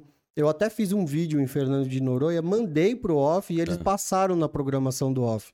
Então foi super legal, mas ali não era o meu. Eu tava achando que era ali. Você vê, a gente insiste numa coisa e às vezes não é aquilo ainda Ah. que tem pra você. Tem outra coisa te esperando lá em outro lado, aí vai a intuição e tal. E na pandemia, quer dizer, em 2019 eu comecei a gravar os vídeos. Eu criei a marca Pinga no Óleo, eu criei o Quando? 2019? é, no meio do ano, junho, Tá. julho, sim. Comecei a gravar os vídeos e acumular vídeo. E comecei a estruturar tudo que eu ia fazer no canal. Então comecei a acumular vídeos, fui gravando. Eu já tinha o nome, eu criei o logotipo, eu inscrevi, fiz a inscrição no YouTube como Pingando Óleo e comecei a, a imaginar o que, que eu queria fazer dos carros antigos. Comecei. Aí eu acho que eu acumulei, cara, uns 15 vídeos Hum. e passei 2019 inteiro. Até o fim do ano eu fui gravando e foi melhorando as minhas gravações, as perguntas, as ideias, os carros, cara. Eu comecei gravando, mano, uns puta carro. Tipo Dodge Coronet gringo, C10 Ratona, caminhão Fargo, Chrysler Fargo com V8 318. E como que você chegava nesses carros? É, Porque, eu- meu, você- mostra uns carros que a galera não vê. É, eu, eu acho que, eu, que isso foi uma das coisas, uma das forças que eu tive. Eu comecei a me relacionar, eu fui indo atrás de onde estavam as pessoas certas, né? Em- Como eu, no, em 2019 eu comprei um Dodge também, 2018, aí eu entrei num clube de Dodges. Daí eu comecei a trocar ideia com as pessoas e comecei a convidar os caras pra gravar. O segundo vídeo que eu gravei, velho, é de um piloto da, da, da Emirates que mora no Catar. Nossa senhora. O cara mora no Catar e ele tava de passagem pelo Brasil e ele tava com um Dodge Coronet, quatro portas, preto, americano, um carro lindo, velho. E eu cheguei nele, do... aí eu tava folgadão. Eu, em 2019 inteiro, eu chegava nas pessoas, eu posso gravar seu carro? Eu tenho um canal assim que chama Pingando Óleo, o canal não existe ainda, mas é um trabalho sério. Eu quero gravar seu carro. Puta, carro legal, deixa eu colocar no meu canal. E esse cara topou. No domingo de manhã eu tava lá gravando com ele. Que da hora. Então foi assim que eu fui. E aí, cara, eu, eu atendia eles de uma forma muito profissional, muito mesmo. Assim, falar, cara, obrigado por ter trazido o carro, ó, senta aqui, botava o lapela nele, ó, as perguntas são essas. Igual eu tinha aprendido lá no Nordeste. Sim. Então eu trouxe toda a minha bagagem para aquilo que eu falei, meu, esse tem que ser meu projeto de vida. E começou a desenrolar os vídeos. Quando eu tava quase para começar é, a soltar os vídeos, veio a pandemia. E nesse momento, cara, eu, eu, eu Isso já era março de 2020. março de 2020. Nesse momento eu falei, meu, vou ter que começar a soltar os vídeos agora, que as pessoas estão em casa. Vai ter que ser agora, eu não posso mais ficar esperando, né? Eu falei, mas e se acabar os vídeos? Como que eu vou gravar mais vídeos na pandemia, Não né? pode nem sair, né? É, eu falei, não posso nem sair. Eu falei, meu, vamos dar um jeito. Eu tinha uma Ranger, eu falei, vamos começar a criar história com as Rangers, também com a, com a Ranger, com a C10, com o Dodge, vamos ver o que, que a gente vai conseguir encontrar, eu vou ter que dar um jeito. Meu, não posso não esperar mais, eu não aguentava mais também, sabe? Eu tava alimentando aquilo e tava dentro de mim, precisava soltar. Sim. E com as pessoas que eu gravava, os caras falavam, mano, que animal, seu canal vai estourar, velho, que foda. Puta, continua, porra, obrigado. Eu falava, puta, vamos, vamos, vamos começar. E aí, cara, meu mundo desabou, porque eu morava com a minha namorada e meu filho, e É. meu namoro terminou. E o meu moleque tinha, meu, seis, nove meses, um Nossa. ano, assim. Eu me separei dela e dele. Então, voltei pra casa que é do meu pai, né? Que eu moro sozinho lá até hoje. E eu fiquei completamente sozinho na pandemia, com os meus vídeos, com... Cara, eu foquei tanto no trabalho, eu foquei tanto no canal, tanto, tanto, só trabalhei para aquilo acontecer, era pandemia, cara, não saia pra nada, tudo vazio, semana inteira. Aí outros vídeos para editar, ficava me reinventando, pensando, e de fato os vídeos começaram a acabar. E agora respondendo a sua, a sua pergunta, duas horas depois, Começou lá no meio de 2019 e foi pro ar em março de 2020. foi assim. Já captei, já captei a resposta já. Eu falei, eu vou ter que começar a criar uns vlogs, porque só isso aqui é, vai ser muito pouco. E eu não comecei a criar, não consegui. Como eu- teve vídeo que eu criei, gravei e falei, puta, isso aqui Não foi pro ar. tá uma bosta, não vou, não vou soltar isso aqui. Era, era o que você falou, eu tava na rua, eu comecei a gravar os vídeos sozinho, porque era pandemia, então eu tava na rua, eu, eu, eu mirava a câmera pra mim, se tinha gente passando, eu, eu esperava, ligado? Escondia. Mó vergonha. Cara, e eu falava, meu, eu tô apontando a câmera pras pessoas há 10 anos e agora eu tô vendo quanto é difícil você tá do outro lado. Você tem que falar na câmera e se expressar ali. Aí eu falei, meu, não vai ter jeito, vou ter que vou ter que começar. E foi aí que eu fui, fui conhecendo. O seu canal foi um canal que eu, que eu assisti até que é, bastante no começo, assim. Eu conheci por causa da enchente. Sim, que foi, meu, fevereiro de 2020. Foi um mês antes de você começar o canal. Nossa. 10 de fevereiro de 2020. Velho, nossa. Agora, agora vamos, deixa eu fazer umas perguntas pra você. Manda, agora. manda, manda. Pera aí, então dá- vamos dar um intervalinho que eu vou fazer um mix e já volta aí. Segura aí. Boa. Ô, Fernando, coloca aquela transição lá pra galera que o Pingando Óleo vai contar mais história aqui pra nós. e agora, vai eu vou perguntar pra mim. Não, eu vou perguntar. Agora. Manda ver, pera aí.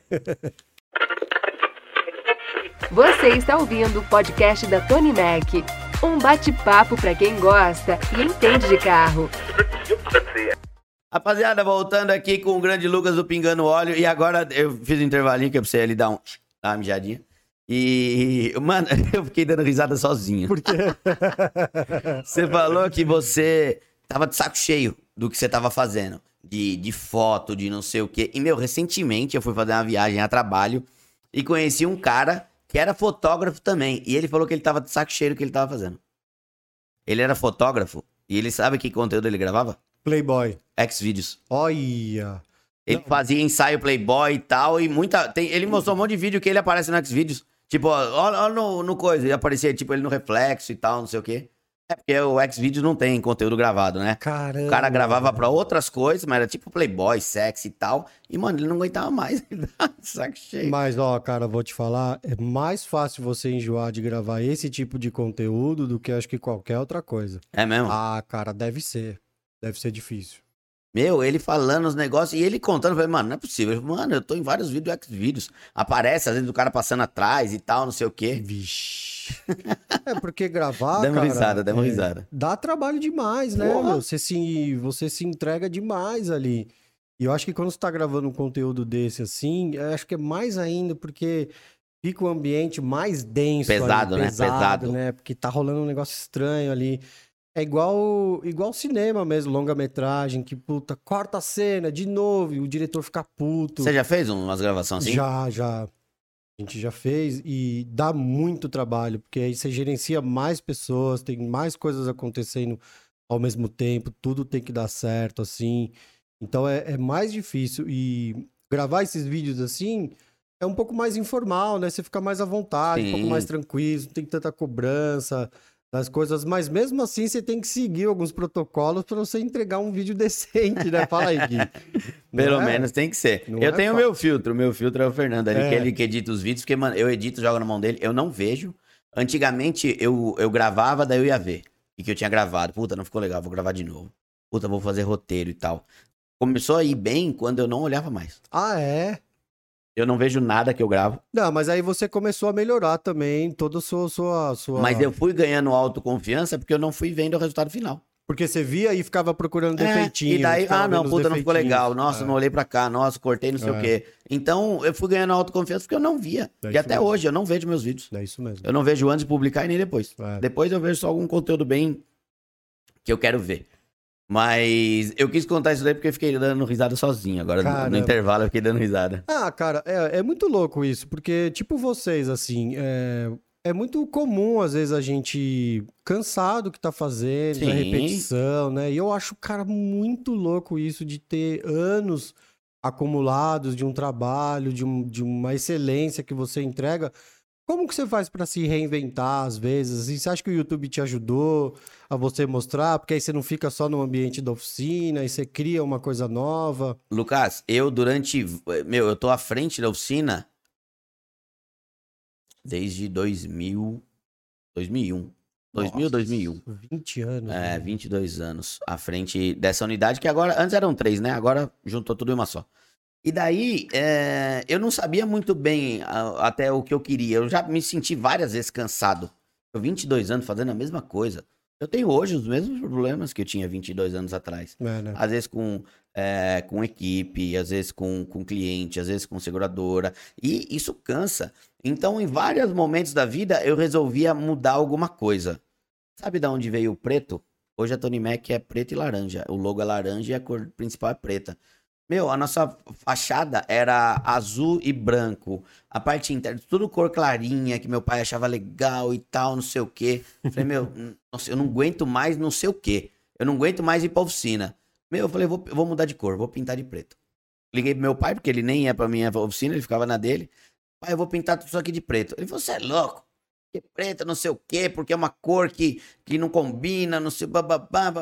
Tá bom, peguei, desliguei o telefone, vamos pintar. Começou a pintar de preto. Meu, Olha senti vontade de só. voltar pra firma. É, Porque tá tava diferente o ambiente. E daí, é, sempre que eu fazia alguma mudança, eu ficava empolgado. Então, quando era a oportunidade aqui na Mofarrege, eu lembro que eu mudei a montagem de lugar, montei a funilaria de lugar, mudei a parte que era de, de linha de pintura, coloquei em vagas. Vira, vira em quando eu mudava as coisas. E dá um gás. Semana passada, você viu o cenário ali que a gente construiu ali em cima? Né? Eu mudei o elevador de lugar pra mudar o, o mezanino lá em cima. Gostei. É, Mudei o elevador de lugar, gostei. é, muda, muda mesmo. Então, de vez em quando, a gente tem que dar uma mudada em alguma coisa na vida. Tem um piloto, você falou do Piquet, mas não foi o Piquet que falou isso, mano. Quem que foi? Foi um piloto brasileiro que ele falava que quando as coisas estão muito calmas, você tem que mudar alguma coisa. É Isso aí. Não dá também pra querer mudar, tipo, de mulher, mudar, Não, mudar não, de vida, não, mudar de emprego. Tem gente que às vezes precisa, tipo, você mudou o É. que você fazia, você foi pro outro lado da câmera, e, mas Isso. dá pra você mudar coisas sutis que vão te trazer. É. Você vai ficar empolgado, sabe? É porque esse automático que a gente entra, ele é um pouco perigoso, né? Porque você, você não começa a enxergar muitas coisas é, do seu lado amplamente. Você enxerga só o que tá ali. No É, cabresto, né? Você tá ali isso, no cabresto, né? E esse automático é que ele pode te, te, te encher, né? Te deixar meio estufado das coisas. Você pode ter um surto, né? Você pode cansar, você pode, meu, dar uma surtada. E às vezes uma, uma pe- pequenas mudanças ali, né? de- até de ambiente, de, né? Que você falou da disposição das coisas ali, cara, isso já pode mudar total. Cor, velho, preto, trocar o preto pelo branco, legal demais. Eu pintei a fachada da minha casa de preto, cara, os vizinhos surtaram. E a menina ainda falou: Tenho certeza que tem parede preta lá dentro. Eu falei: Tem. E é da hora. Qual o problema? Eu quis fazer, quando eu casei, eu quis fazer o teto do meu apartamento preto. Até eu queria- preto é pesado, hein, E eu mano? queria fazer toda a iluminação, tipo os dutos assim externos de cobre. Com... Muito louco. Mas minha mulher não deixou. Não deixou. É, Minha mulher não deixou. é difícil. Mas você vê, mano, de um bate-papo do mundo automotivo, já vira quase um coach do, do que, do que você fazer na sua vida pra dar uma mudada. Design de interiores, velho. Arquitetura. Mano, eu mudo a barba de vez em quando pra mudar. Pô, tá certo. Eu mudo a barba, eu Tá fico certo. tipo um Wolverine, aqui assim, corta aqui, corta dos lados, não precisa mudar alguma coisa, mano. É. Eu falo pra minha mulher, minha mulher é cabelo castanho, né? Às vezes ela tá, meio dois, três anos de cabelo castanho. Eu falo, amor, pinta o cabelo de loiro que eu quero imaginar que eu tô com uma mulher diferente. Olha só. É, Aí eu falo, mano, corta o cabelo curto. Eu já, eu já cansei da loira de cabelo grande. Corta o cabelo curto. é assim mesmo, né, cara? Falei, preciso dar uma variada de mulher sem trocar a mulher, entendeu? Mas é bem isso mesmo. Bem por aí. que da hora, que bate-papo muito louco. Ô, ô Gui, é, eu sei que eu, eu não sei como é, se é tão delicado. Hoje em dia acho que não mais, né? Mas, É. mano, como que foi é, voltada a enchente? Você vê que virou o jogo, né? Tipo, era pra entrevista ser daqui pra lá, mas você tá falando com um cara de cinema, não tem como. Mano, vamos responder. Vou fechar aqui, ó. Vou fechar a tela aqui e vamos responder. Lucas, mano, voltada a enchente foi uma única alternativa. Porque quando aconteceu a enchente, eu sinceramente, quando eu cheguei aqui, que eu vi tudo aquilo devastado, tudo aquilo derrubado, eu não sabia se a gente ia voltar ou não porque era muita coisa pra arrumar, era muito prejuízo financeiro e era um abalo mental muito forte Pra mim, pro meu pai, pro meu irmão, empresa familiar, né, Pra minha mãe, pra todo mundo. E tipo, mano, vale a pena voltar. Isso durou menos de um dia. Porque menos de um dia não, talvez tenha durado um pouco mais, porque no dia seguinte, gente- no dia da enchente a gente não conseguiu vir pra firma. No dia seguinte a gente conseguiu vir pra firma e tinha perdido tudo, né? Só que daí começou a aparecer clientes, começou a aparecer amigos, começou a aparecer gente que abraçava meu pai, chorava. E isso vai dando força, isso vai dando gás. No final da semana a gente já tinha organizado a oficina inteira para saber quais eram os prejuízos, para saber o que ia resolver, o que não ia. E daí eu soltei um vídeo. Porque todo mundo tava querendo saber o que tinha acontecido, né? Em alagou a cidade inteira. Todo mundo sabia que tinha alagado a região do Ceasa. E daí o pessoal queria saber o que tinha acontecido. Eu falei, meu, eu já tô na rede, na rede social, vou fazer um vídeo na rede social. Eu lembro desse vídeo. Eu sentei num banquinho ali. E eu não queria parecer desanimado, desmotivado, eu não queria parecer chorando, eu não queria parecer nada disso. Eu queria passar um recado que tinha acontecido aquilo tudo e que a gente ia sim se levantar, não sabia como ainda, mas eu quis passar uma palavra que nem eu muito acreditava. Era uma palavra de que esperança que tudo ia voltar ao normal. Eu queria passar essa palavra, mas eu não acreditava nisso. Mais de um milhão de pessoas viram esse vídeo. Mas tanta gente escreveu, mas tanta gente escreveu, que, meu, esse vídeo foi para na sexta-feira. Na segunda-feira, isso daqui tinha enchido d'água. Se no final de semana tivesse pego fogo e não tivesse sobrado nada, eu ainda ia fazer tudo de novo e ia colocar a Tony Mac onde ela tá hoje. Porque foi tanta gente em oração, palavra positiva, incentivo, tudo. Tanta gente querendo ajudar de tantas maneiras que não tinha como eu olhar para aquilo e falar, não, não, Deixa deixar- quieto. é, não, não tinha como. É, os caras estavam levantando a gente como de super-herói pra cima, sabe? No dia, na segunda-feira, eu podia parar, acho que um ônibus com o peito na rua. Porque eu falei, caramba, é tanta gente querendo o meu bem, querendo bem da minha empresa, e a gente tá aqui com saúde, vamos começar de novo e que se dane. Então, é, foi a última, a única alternativa. Não, eu acho que não tinha como ser diferente, não tinha como ver aquilo tudo de gente que eu nem conhecia me incentivando e eu não voltar e fazer tudo de novo. Então, acho que foi a única alternativa, sabe? A galera me deu tanta força que eu falei, vamos, vamos que vamos. Muito louco, né, meu? Como a Muito gente é forte. capaz muito mais do que a gente imagina, né? E uma semana antes eu tava falando as coisas pra pessoa, mas eu mesmo não acreditava naquilo. Mas sei lá, eu acho que. é, meu, eu sou católico, não sou praticante, nada, mas é, Deus vai, molda os caminhos que a gente tem que seguir. Tipo, foi coisa de Deus ter feito eu criar aquele vídeo, fazer aquele conteúdo pra tanta gente ajudar. Verdade, E, meu, isso, aquilo foi o reflexo. verdade. Aquilo foi o reflexo. Caralho, até me arrepio de falar disso até hoje. Não, muito louco Faz mesmo. dois anos e pouco, mas me arrepio até hoje de falar isso. aí. Eu tinha essa curiosidade de falar com você sobre isso, porque aquilo foi chocante, impactou muita gente, assim. Me convida lá pro gente teu mesmo. podcast. Vamos lá, vamos lá. Porque o Pingando Óleo também tem podcast. É, tem. Chama cadeira elétrica. Ninguém pode fugir das perguntas. tipo, ou você responde ou você morre. E tem um dispositivo que, se o cara vacilar, dá um Dá um- choque. dá um- Se o cara tá meio dormindo assim, meio querendo pra responder, É, se ele vacilar, ele toma um choque. acorda, mano, Ô, acorda. Gui, é, e a excelência na entrega? Quando que você conquistou isso, assim? Isso vem de 50 anos já ou... Ô, Lucas, é... eu acho que são poucas empresas que passam dos seus... do seu ano de... quando nasce, são menores ainda o número que passa depois dos seus 3, 4 anos, que passa depois de uma década, que chega a meio séculos, pouquíssimas. Então, se você não fizer um trabalho sempre pensando nisso, você não vai conseguir é, atingir isso. Claro que acontece alguns percalços no meio do caminho.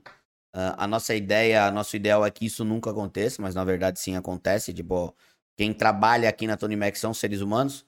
Quem é, mete a mão na massa são seres humanos, então pode acontecer alguma falha ou outra, mas você tem até que saber como se posicionar quando acontece. Mas sempre foi uma preocupação, desde o início. Desde meu pai trabalhou em concessionária. Aí quando ele saiu da concessionária, ele montou a Tony Mac. Então, o cliente que ia na concessionária estava acostumado com o padrão. Concessionária lá em 1965. Tipo, estava acostumado com o padrão. Como é que ele ia oferecer um padrão menor? E foi o que a gente sempre almejou, o que a gente sempre buscou. Isso as pessoas conhecem de quatro anos para cá. A Tony Mac apareceu em, em rede social de 2018 para frente. Mas na verdade isso é uma coisa que a gente já persegue há muito tempo. Que é não vou dizer excelência, mas é que é um alto padrão que a gente sempre. Excelência, eu acho uma palavra muito. É excelente, é maravilhoso. Pode ser, mas é um carro batido, é um carro batido. Tipo, ele, ele tem cicatrizes. Um carro restaurado é um carro restaurado. Tanto que o próprio Reginaldo de Campinas vende lá carro que não é restaurado, né? Uhum, é. Porque você pode fazer com o maior padrão de qualidade, mas é, é, diferente de um carro. Às vezes um carro restaurado pode ser até melhor do que o que saiu da fábrica. Mas, mas é ele é restaurado. Mas ele é restaurado. Esse nome já, é. já classifica ele de outra forma. Né? Exatamente. Né? Você pega bastante antigo? Eu, durante toda a história do Tony Mac, a gente fez muito. Até no, quando a gente começou aqui, que era na, no Monfarred 1085, a gente fazia aqui no bairro, tem muito carro antigo. Ah, é? Então a gente fazia muito Mustang, muito Mercury, é, F100. A gente fez por muito tempo. Só que nunca, nunca foi lucrativo isso pra oficina. Tô ligado. Porque é muito tempo para fazer o carro. É, é caro para quem tá pagando e é pouco para quem tá recebendo. Então a gente deixou de fazer. A gente voltou a fazer por conta de rede social. Tipo, a galera começou a procurar a gente para fazer isso, daí nós fizemos o primeiro carro. Aí o primeiro carro levou, trouxe o segundo, o segundo trouxe o terceiro, terceiro trouxe o quarto e daí acumula, que nem você tá vendo aí em cima. Mas é um tipo de trabalho que eu não consigo abrir as portas só para isso. Porque o custo operacional daqui é muito caro, muito grande. Se eu tivesse numa outra região, talvez mais barata, mais em conta, valeria a pena. Então não é um trabalho que eu me foco em fazer. Eu faço, mas eu coloco aí pelo no máximo cinco carros aqui dentro fazendo esse trabalho. Eu já tive quase 12. Eu quase parava a oficina por causa de 12 restaurações. Caramba. Hoje é cinco no máximo e será menos. Quando sair esses cinco, vai ser um, dois por vez e só. É pesado. Restauração é muito legal de fazer. É, é o que eu gosto, me dá muito mais tesão do que arrumar carro batido, mas é muito trabalhoso. Muito, né? É muito. E você acorda de madrugada sonhando com um carro onde você vai buscar peça e tal. É, é. loucura. Eu. É loucura. Logo no começo do canal, um, um cara me procurou e falou: Cara, eu tô restaurando um Dodge e ele contou a história do carro e falou: vai lá na oficina e para você ver o carro, se ver, puta, conta a história dele no seu canal, o trabalho que você tá fazendo é super legal tal. Essa foi uma das coisas que foram me, me impulsionando bastante, assim, hum. porque quando eu criei as pessoas entenderam o que, eu tava, o que eu tava fazendo, a galera começou a botar fé muito, assim, no que, que eu tava querendo mostrar para as pessoas, de mostrar oficina, mostrar restauração, mostrar os carros antigos. E esse carro, cara, olha que loucura. A Nescau Lembra quando tinha as promoções, mano? Que você ganhava uma porrada de prêmio, ganhava carro. Não tem mais nada disso, né, mano? Eu fazia os carros dos diretores e presidente da Nestlé quando a Nestlé fez aquele Olha, carro do Roberto Carlos. Ah, é? O, o Calhambeck. Pode crer. Eu ia lá na Nestlé, que é ali na Chucri Zaidan, uhum. eu ia lá na garagem e tinha 20 Calhambeck lá Olha, embaixo. Olha que louco, meu. Tinha essas promoções, pode crer. É. E a Nescau tava sorteando Fuscas. Hum. Não sei quantos Fuscas, né?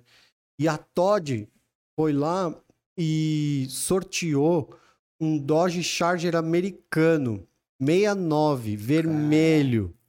Comprou dos Estados fez o pedido é. na Chrysler, no, na Dodge dos Estados Unidos, um Dodge com 318, um menor V8 que eles tinham lá, um carro vermelho para sortear aqui, isso em 60 anos 80, assim. E o carro veio e eles sortearam esse carro, um carro, um carro belíssimo. E o cara tava restaurando esse carro. Esse carro? Esse carro, que já tinha sido pintado de várias cores, já tinha colocado motor de Opala. E o cara tava restaurando esse carro, assim. E aí a gente foi lá, eu fui lá pra contar a história desse, desse carro, dessa, dessa restauração. E aí eu caí nessa oficina que chama Sonho em Quatro Rodas. O cara virou meu patrocinador porque ele Ah. entendeu o que que tava rolando ali e tal. E aí que eu fui, fui me deparar, cara, que eu fui entender o quanto uma restauração é custosa, é trabalhosa, é grana, é peça que não tem mais, cara, próprias próprias latas do carro, tudo, mecânica. É uma dificuldade muito grande, assim, e às vezes é super difícil de você falar em números para oficina, porque é. quase que dá elas por elas, assim, É. a oficina faz, é legal, mas o cara não ganha nada. A grande maioria de dono de oficina faz porque gosta. Isso, A é. grande maioria. É verdade, né? E daí. É e- tão apaixonado quanto o dono. Tá salvando a vida da família do É, cara, é né? Tá salvando o casamento do cara. É isso É, aí. mano. E é uma questão porque é difícil você mensurar em valor. Muita oficina não sabe cobrar para fazer uma restauração. É. Porque ela, ela cobra um valor, ela tá acostumada com orçamento de Isso. 5, 10 mil, daí ela vai, ah, vou cobrar um carro 50. É isso aí. Quando ela vai ver os 50, mas já foi assim, ela nem viu. E ele gastou e não nem terminou. E tem muita história de, de carro que vai ser restaurado. E restaura duas, três vezes, porque o dinheiro acabou, a oficina gastou a grana. Cara, tem muita história, assim, é, é, é, é até perigoso é, hoje restaurar um carro, Sim. porque tão, a mão de obra tá ficando um pouco escassa, né? Então, hoje em dia, você tem que tomar bastante cuidado, assim, um carro dá Então, muito trabalho. então vamos fazer um bate-bola. Vai. Você- A gente tá falando de restauração e tal, você tá contando a história desse, desse Dodge. Puta, que história bacana. Não, não sabia que a Todd tinha feito um negócio desse. Fez. O que, que você acha dos resto mold? A galera que pega os carros de época, carros dos anos 70, 80, faz uma restauração, mas por conta de dificuldade ou para deixar o carro moderno, coloca uma mecânica toda nova. Legal pra cacete, velho. É, os dois mundos juntos, cara. Não dá pra fugir, é legal demais. A minha C10, eu queria 20 C10 hoje, mas ela não pega. Se tivesse um motor moderno ali, injeção e tudo, é que isso perde muito quando você pega o cara raiz, ele perde um pouco é, esse conceito do carro antigo quando pensa nisso. Mas eu, particularmente, acho legal pra Eu caramba. adoro, cara. acho legal pra Cara, caramba. Eu adoro. Pra que ficar na mão toda hora com o carro? Porra, o meu Dodge, ele tem motor de Cherokee. É. Ele é um pouquinho mais moderno, né?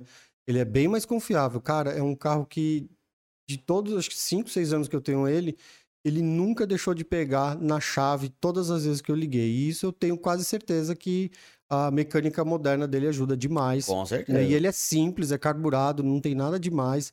E se a gente for falar em injetado, então, cara, você dá na chave, dois meses parado, você vai passear, você vai andar. Porra, a C10 tem hora que não pega, pô, tem hora que enche o saco, tá ligado? Não é mil maravilhas toda hora, legal, gostoso, sei lá, fazer chupeta no carro. Tem hora que você quer pegar e dar um rolê. Quer dar uma volta sem eu- ter estresse. Eu tava com meu filho na fila do, do Mac, do drive-thru, pegando batatinha frita pra ele, a C10 não pegou mais, eu tive que empurrar, chamar todos os motoqueiros das entregas pra ajudar a empurrar. E tem um moleque meu filho ficou assustado. Ele- hoje ele faz como que o- de carrinho ele brinca como faz o carro no tranco, mas na hora ele ficou, ficou assustado com as batatinhas na mão, o carro dava tranco, ele não tava entendendo.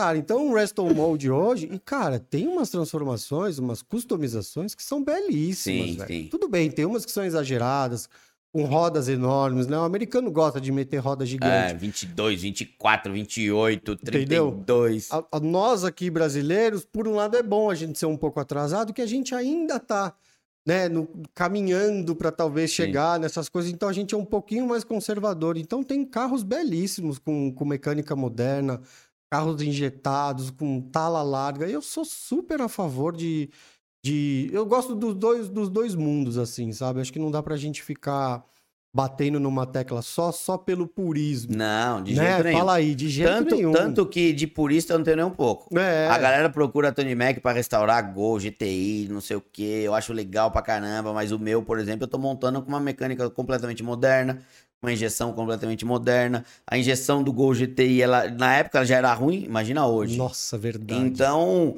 é, eu gosto muito do conceito, carro antigo, carro quadrado, carro da minha época, sabe? Anos 90. Isso aí. Anos 80, anos 90. 80, 90. É o carro que a eu mais gente gosto. cresceu vendo, né? é o cara? carro que eu mais gosto. Mas uma mecânica moderna ajuda muito. Pô, você vai andar com uma C10 dessa, vai pegar motor de época, é aquilo, meu. Vai, tem dia que vai pegar, tem dia que não vai pegar. Então, uma sacanagem, né? A mecânica LS nos Estados Unidos, ela é vendida em supermercado. Você pode. Isso é mod de dizer? Não, é real. É? Você- Walmart? É. Você pode comprar um LS num supermercado e sair literalmente com ele no carrinho. Quer dizer, o carrinho não vai dar. Mas, Você vai, vai pedir uma grua, pelo E- menos, pra carregar E ele. o americano, ele coloca o motor LS Em em, tudo. carro Ford, em qualquer marca, porque é um LS mais leve que tem, é o mais prático de montar, o mais fácil. E para eles, velho, é só um produto para colocar num carro e É. deixar moderno e ele poder usar. Aqui, velho, a gente ainda não tem muito isso. O carro Ford tem que ter motor Ford. Jamais colocaria um LS num carro que não tem nada a ver. Sim. Então eu acho que esses, esses, esses bloqueios que a gente tem são naturais, ok? Eu super respeito. Mas, cara, puta, imagina um LS moderno, injetado, puta, maravilhoso. Numa Em T10. tudo, em porra, tudo, em em tudo, em tudo. Porra, cara. Você então- imagina um LS colocando em até no Subaru. Qualquer tinha um um. Subaru com LS, não tinha, Fernando? Ah, não, é? e tinha uma perua, lembra? Uma perua WRX. Vende bastante LS aqui no Brasil, velho. Mas aqui, quanto é um LS lá? Caro, Você velho. tem ideia quanto é um LS lá? Lá não é caro, velho. Lá não é nem 10 mil dólares. Não chega nem a 10 mil dólares. Se eu não me engano, acho que é coisa de 5, 6 mil dólares. 5, 6 Aqui mil também não é tão caro pra trazer. Não é? Não é um absurdo. Mas não, é um trambolho, é o, o frete, o imposto. Uma grana, mas, cara, um projeto que você bota é pra vida. E que você tá falando do Resto Mod, de ter a mecânica moderna, Ah, cara, o, o gol que você tá fazendo é pra vida toda, é, velho. pra vida toda. Pra vida toda. Você não vai fazer o carro pra, pra ficar Pra montar e... e... pra ficar encostando em oficina. Velho, Sim. você vai rodar 30 anos sem novidades. Então não tem porquê. Não, eu gosto muito desse, desse conceito de resto mode também. Legal demais. Porque é. Você deixa o, o bonito usável. É. Não adianta ser bonito e não ser usável. Isso Você aí. deixa isso bem usável. Exatamente. Qual que foi o carro mais exclusivo que você já gravou, Lucas? Tem ideia? Você já gravou só. Só carro exclusivo, né? Talvez, cara. Não, gravei muito carro nacional, normal. Gravei bastante Opala, que tem bastante, que o pessoal gosta bastante. Gravei bastante Dodge, gravei C10, Veraneio. Mas eu acho que o mais exclusivo talvez tenha sido a ambulância Ford. É. A ambulância Ford foram produzidas duas é, ambulâncias Galaxy produzidas aqui no, na planta da Ford no Brasil. Foram produzidas duas ou três. Só uma sobreviveu. É, tá inteira a ambulância, é zerada, assim. É E não é branca, restaurada. É linda, não, é, meu, é linda. Não, acho que já, já teve já Tá. uns, uns reparos, assim, é bem, é bem bonito o carro. Mas esse é um nacional. Agora, dos gringos, eu acho que foi um verdadeiro General Lee, que é o carro dos gatões lá, o do Charger laranja, o que Sim. o cara comprou, o carro tem pedigree, tudo, já fez parte do, do, do Tava no. seriado. Será que é o carro que tava no, no Campo de Marte outro dia? Ah, é foi há uns, há uns 20 dias atrás, É foi no. Campo de Marte. Ah, daquele dia no, no domingo que Foi, foi, no domingo. tava lá? Tava lá de manhã, ele foi com a Subarinho, com a Force, para ali perto da praça de alimentação. Só que eu fiquei pouco tempo. Na hora do almoço, né, Fernando? A gente foi embora, né? É. Eu tava com a minha mulher, com meus filhos. Puta evento legal pra caramba. É. Os eventos do Campo de. Marte são Lá os é legal, melhores. Lá é legal. A ambulância é linda, cara. É linda. Tem a maca, tem tudo. Tem até cinzeiro na porta. Cinzeiro pro médico, mano. Porra, mano, o cara vai resgatar o. Ó, e essa ambulância trabalhou nas corridas em Interlagos, nas arrancadas. É mesmo? É, tem foto dela trabalhando em Interlagos, velho. É muito louco. Caralho, o cara sem respirar lá atrás e eu... Não, E o e, médico mó, fumando. e mó legal o cara que gravou comigo, que ele fala que ele, ele mora num prédio que tem É. muito idoso. E é na frente de um hospital, mano. Então a galera chega na garagem, velho, tem lá uma ambulância Galaxy antigona, que parece um carro, velho, parece um Sim. funerário, né? É muito enorme, grande. é enorme. Muito grande. E foi bem legal, esse daí foi, foi bem interessante. Deve ter tido outros carros assim que passou pelo canal, que, que marcaram também, mas de cabeça é difícil. E qual foi o carro que você gravou que mais, tipo, repercutiu no canal? Que mais, é, meu, que viralizou? que viralizou. É, eu acho que foi foi o primeiro resgate de uma F100 que a gente tirou de um celeiro, literalmente um celeiro. Qual que é as F100? As redondinhas? A quadrada. Ah, quadrado. tá. Quadrada, é. Ficou parada por mais de 20 anos. E, e um cara, cara, que um, um brother meu me levou lá e falou: Ó, vamos lá, mas sem câmera. E eu fui lá, mano, ele tem muita caminhonete. Muito. F155, F100 quadrada. Mas é desse cara? É, é desse camarada dele, seu? Tudo dele. Não, o moleque que me levou, me levou no, cara. Tá. Meu amigo me levou, falou: Ó, vou te levar num cara ali, você vai ver o que ele tem. Ele tem um guincho V8 original Ford com os, o 27 mil quilômetros. O cinto tá no plástico ainda. Mas isso tá tudo bem conservado? Então, o guincho sim, as caminhonetes não. Porque elas Tá. ficaram num celeiro com chão de terra e pedra. E as caminhonetes deram uma zoada. Ele comprou em 80 e pouco no Rio Grande do Sul. Guardou tudo, velho. Tudo. Galaxy, Kombi, Fusca, várias F100. Tem F100 da Polícia Florestal, tem F100 é, da Polícia de São Bernardo. Ele tem tudo guardado lá, mas muitas deram uma zoada, porque teve gato, é, umidade e tal. E eu acho que a que mais repercutiu foi esse dia que eu fui lá, né? Meu amigo me levou, cara, eu fiquei louco. Aí ele falou: Meu, eu vendi o terreno do lado, venderam o terreno que eu alugava, eu vou ter que tirar todos esses carros. Eu falei: Falei, olha, o dia que você for tirar, Me avisa. se você quiser, vamos gravar um vídeo aqui pra mostrar, velho. Você tem vários carros aqui, você tem muita história com carro aqui, muito legal. Tudo que eu tô procurando pra gravar. E deixei quieto, né? É. Esqueci. Porra, me deu um dia, um sábado de manhã, ele ligou. Falou, vou começar a tirar as caminhonetes hoje, vou tirar aquela F100 azul. Falei, puta, é agora. Fui lá e levei, foi nesse dia. O cara daqui de São Paulo mesmo. É, da Vila Alpina. E foi nesse dia que eu peguei a GoPro e a gente fez esse vídeo de, de, cara, uma, uma, uma coisa assim, visual, de você ficar doido, assim, tanto que eu chamo de delírios automotivos, que é quando a gente tá vendo uma coisa incrível acontecer ali na hora e tá todo mundo vendo, e foi o dia que ele tirou, de fato, a caminhonete tava muito tempo parado, muito empoeirado. Oi? Isso, é, é. E no final a gente deu um banho na caminhonete com água, assim. Isso, é, saindo toda a poeira. Meu, você abre a caminhonete dentro? Será? Zero. Zero. E o que, que ele fez com esses carros todos que ele tirou Ele de lá? vendeu alguns, Ah. tirou lá, mas você vê a doença, como pega. Quando pega, não tem jeito. Ele não conseguiu vender as outras, velho. É Ele mesmo? guardou em outro galpão coberto. E deixa guardado. Guardado. Não usa, não nada. Mas isso é outra coisa do americano que a gente tava falando. Meu, lá a galera acumulava. Eu lembro, eh, eu via muito. Eu sempre gostei, né? Discovery Turbo, antes de eu ter filho. Era hoje, legal, né? É, hoje é quebrado a É. televisão. no- É, enjoou, na- né? no Disney, começo era cara. louco. é. Mas naquela época, meu, eu- a galera que ia caçar carro assim, abria aqueles celeiros antigos, o carro zero quilômetro guardado há 40 anos. É. Mas é. é- Eu, eu já sofri alguns, alguns comentários negativos sobre isso, sobre falar muito dos, dos Estados Unidos, mas é muito difícil não falar. É difícil, muito. Porque, cara, o que eles têm lá, o que eles, o que eles tiv- a gama que eles tiveram de diversidades, de modelos, de motores, de, de tudo que eles ofereciam para o mercado americano consumir é muito grande. Então é muito comum você ver muito carro abandonado, muito estacionamento com carro largado. Eu fiz uma viagem para lá só para fotografar carro abandonado. Só para isso. Então eu rodei uns quatro estados perto de Nova York só para fazer isso. Então eu invadi propriedade, eu empulei em terreno quando eu vi algum carro abandonado. Cara, é assim de tudo, mano. Desde Jeep, Chevrolet, Ford, caminhão. Porque o poder de compra deles é muito grande. E o americano é muito consumista. Sim. E ele usava por um tempo e logo depois já largava, colocava numa vaga ali, encostava e deixava o tempo consumir. E eu acho isso maravilhoso. Eu achava isso lindo. Teve uma mulher que eu entrei na garagem dela, assim, na calçada para fotografar um Chevrolet Monte Carlo, sem as calotas, todo arreado, vinho.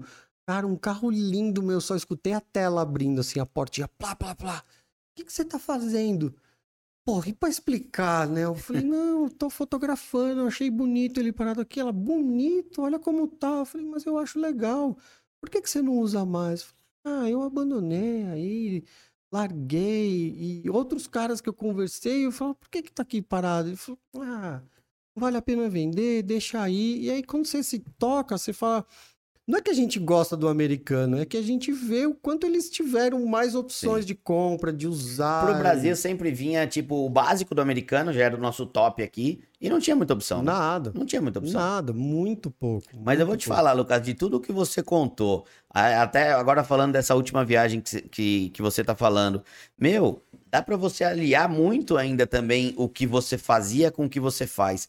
Porque esse conteúdo que você foi fazer, que você tava, por exemplo, na garagem dessa mulher, e você foi só pra fotografar? Só. E eu pra não filmar? tinha ideia do canal ainda. Ah, não tinha? Não, não. Nem. Cara, eu só gostava de carro. Eu fiz uma exposição com essas fotos, eu tenho essas fotos até hoje. Eu comecei até a soltá-las no, no Instagram do Pingando Óleo depois de um tempo. E, cara, foi uma viagem maravilhosa. Tava com uma namorada minha, a gente se divertiu pra cacete. Era julho, um calor. E, cara, você roda lá pelos, pelas. Fora das, das cidades grandes nos Estados Unidos. Cara, você vê muita coisa legal. E em relação a carro, cara, é um delírio assim mesmo. Você vê muito carro antigo legal, você vê muita coisa que você nem imagina, que Imagina. existiu, que a gente nem o mercado brasileiro jamais ia produzir um carro daquele assim. Então não é pelos americanos, é por, pelo que o ser humano conseguiu construir naquela época. E falando da sua pergunta, agora demorei só um minuto. eu tenho muita ideia de viajar o mundo para mostrar as Atlanta. coisas no Pingando Sim, Óleo. né, Nossa agora. senhora. Eu muito, eu tô criando a nossa, nossa marca aqui no Brasil, mas a minha ideia é ir para os principais países onde estão os caras mais apaixonados por carro, que é Alemanha, Japão, Argentina, Estados Unidos. Eu não comecei ainda porque eu tô, tô na minha construção ainda Sim. aqui, sabe? E eu tenho até minha dúvida, cara, se, se vai pegar bem isso pro canal ou não, porque, Porque não é um carro brasileiro. entendeu? Não é história Porque as brasileira. pessoas talvez não estejam prontas para ver as histórias de outros países. Eu, Tá bom, então vou te dar duas ideias. Aqui É. tá virando um coach do coach, a entrevista do entrevistado. Tá, mas eu vou te dar um tá exemplo. loucura. Eu conheci, eu nem sabia o que era YouTube É. em 2017. Aí eu descobri YouTube e tal. Minha mulher já engravidou. Minha mulher engravidou em 2016 ou 2017? E 17 ela engravidou. Aí um dia eu tava lá vendo. Descobri o tal do YouTube, que pra mim, YouTube- eu não sabia que tinha conteúdo do canal, não sabia nada disso. Aí comecei a ver no YouTube lá, comecei a seguir um casal. Segui não, não sigo até hoje. Mas eu vi os vídeos de um casal. Ó, você não se inscreveu, Não sou mano? inscrito. Não sou inscrito em Que canal nenhum. nenhum. Olha o cara, mano. Eu não tenho nem conta, mano. A, a conta só da Tony Mac. E eu comecei a ver uns vídeos num casal, chama Vivendo o Mundo Afora. É. Eles deram, ficaram dois anos, deram a volta no Brasil de Kombi, aí pararam. Aí quando eu conheci eles, eles estavam terminando a volta no Brasil. Hoje já faz mais quatro anos isso. Eles já pegaram, foram até o, a Terra do Fogo e já subiram até o Alasca, Nossa, E pelo agora- Pacífico? pelo Pacífico.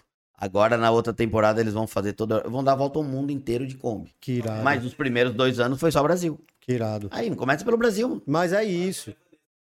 Quem? Esqueci o nome. Otaviano é o Otaviano e Vanessa. Eu seguia eles. Minha mulher tava dormindo, eu descobri o canal lá, tudo. Comecei a ver um vídeo, um outro. Minha mulher grávida, barrigona, tá, acordava tarde. Ela acordou, falei, amor, vou comprar Kombi. Ela falou, pra quê? Eu falei, a gente vai viajar de Kombi. Ela olhou assim pra mim, falei, não sei se você reparou, mas eu tô grávida, tá? Verdade. Como é que a né? gente vai viajar de Kombi? Como? Nunca comprei a Kombi. Lógico. Mas daí comecei a seguir, de vez em quando, dentro dos vídeos eu comentava do Viver no Mundo Afora. Meu, eu tô aqui no ano passado, retrasado. Tô aqui na minha sala aqui do lado. Abre a porta, meu, um cara, uma mina entraram, ó, a gente veio aqui te... Mano, o Otaviano e a Vanessa estavam aqui. Eles vieram aqui. Eles vieram aqui na que Tony Mac. louco, cara. E era na semana do meu aniversário ainda. Que legal, meu. Eles estavam em São Paulo, daí eu já tinha comentado Puta. dele, daí eles passaram aqui, puta, eu falei, nossa, não acredito. Que Aí eu senti, irado. a primeira vez que eu senti o que o pessoal sente quando vem aqui. Fala, pô, vejo você nos vídeos e tal. Eu falei, nossa, mano, eu vi, eu vi eles nos vídeos. É isso aí. Daí gravaram conteúdo comigo, achei massa demais. Muito legal. Então, fica a dica. É isso aí. Dois anos você rodando o Brasil, mostrando o isso carro aí. do Brasil fora fora, e depois, mano, vai pro mundo. Não, cara, eu já fui pra. Eu fui pro Rio Grande do Sul. Lá tem muito, né? Nossa. O Sul tem muito, né? Céu, cara, que loucura aqueles caras, velho. É, Você dá um rolê de carro pelo estado inteiro, você vê mais oficina, nego abrindo motor, mexendo em carro, do que farmácia e padaria. Juro, os caras O pessoal do amam Sul é- aquilo, cara. E tem uma influência muito grande também do- dos argentinos, né? Os Do argentinos são europeu, assim do alemão, do Isso. holandês. Então foi surpreendente Rio Grande do Sul, Curitiba, também bem apaixonados. Um cara me convidou, cara, me levou para o Maranhão, fomos gravar lá com, com uma galera, um, um encontro lá. Então o Brasil ainda tem muita coisa para eu, pra eu desbravar, para eu mostrar, assim, ainda não fui para Santa Catarina, ainda não fui para Goiás, então tem bastante coisa, não tô com pressa de trazer esse conteúdo internacional, assim, e tenho, tenho meu, meu receio se isso vai cair bem, se a galera vai aceitar, porque às vezes o brasileiro não quer muito saber. E tem o lance do idioma também, por exemplo, a tiazinha do Monte Carlo, como que eu ia traduzir? Põe legenda. Ia legendar. Porque vocês comunicam numa boa. Legal, me Pro mundo comunico. inteiro, Mas, beleza. pô, a pessoa tá assistindo no celular, a legenda tem que ser grande, porque para poder ler. Hoje em dia tem isso, tá ligado? Tem que pensar em tudo. Ah, mas pensa também que o canal pode ter a versão. A versão gringa. A versão gringa, né? Aí de repente o, R- o Link. CPM vai lá pra cima. É, vai, porra. Você pega o nosso CPM daqui, é horrível. O CPM O de seu 50 deve- centavos, mano. Aí você pega, meu, qual o canal? É, no Brasil é Pingando Óleo, no todo o país americano é Liquid Oil, como é Oil. em japonês? É o canal mundial, canal É, mundial. Capaz que, meu, a... esse papo foi pra uma vertente tão grande que, nossa, a gente já estourou o tempo, mas não dá nem vontade de acabar. Imagino. Ó, faz assim. é, eu não vou ficar te perguntando mais. Vamos Ah. lá no meu um dia. Vamos lá no Vou- cadeira vou. elétrica. Me chama, me chama. Vou pegar leve no, choque no mesmo ou não? choquinho. Vou pegar É. leve no choquinho. Então já fica o compromisso, ó. Tá Vamos. gravado, a galera tá sabendo e vai lá no Pingando Óleo, meu. Chama o Guida Tony Mac. Chama o Guida Tony Mac que nós vai trocar uma ideia. Vamos Mas, lá. meu, eu tenho mais umas perguntinhas pra terminar, pra, só pra Bora. ter um começo, meio e fim. O que, você acha do. Qual que é o futuro do carro antigo? Vai ser o resto molde? Vai ser o carro antigo com motorização elétrica? Qual que você acha que vai ser o futuro do carro antigo? Ó, a- eu não sei se você acompanhou, a Dodge lançou uma, uma sequência de vários produtos para encerrar os motores V8 a combustão, né? E, e foi até, legal. Até com, com som. E, É, aquilo foi ho- estranho. Não ia falar horroroso, mas não quero meter o pau. o, que, o que aconteceu foi o seguinte: o que me chamou a atenção foi que eles lançaram algumas carrocerias de Dodge Charger, de Coronet e, e- e Challenger. E essas carrocerias são em fibra de carbono. E você pode comprar só a carroceria. E você pode comprar todas as outras peças para montar esses carros tudo separado. Mas aquilo me acendeu um alerta que eu falei, cara, eles estão vendendo a carroceria em fibra de carbono, eles estão começando a vender isso. Eu acho que isso já é uma coisa pensando lá na frente.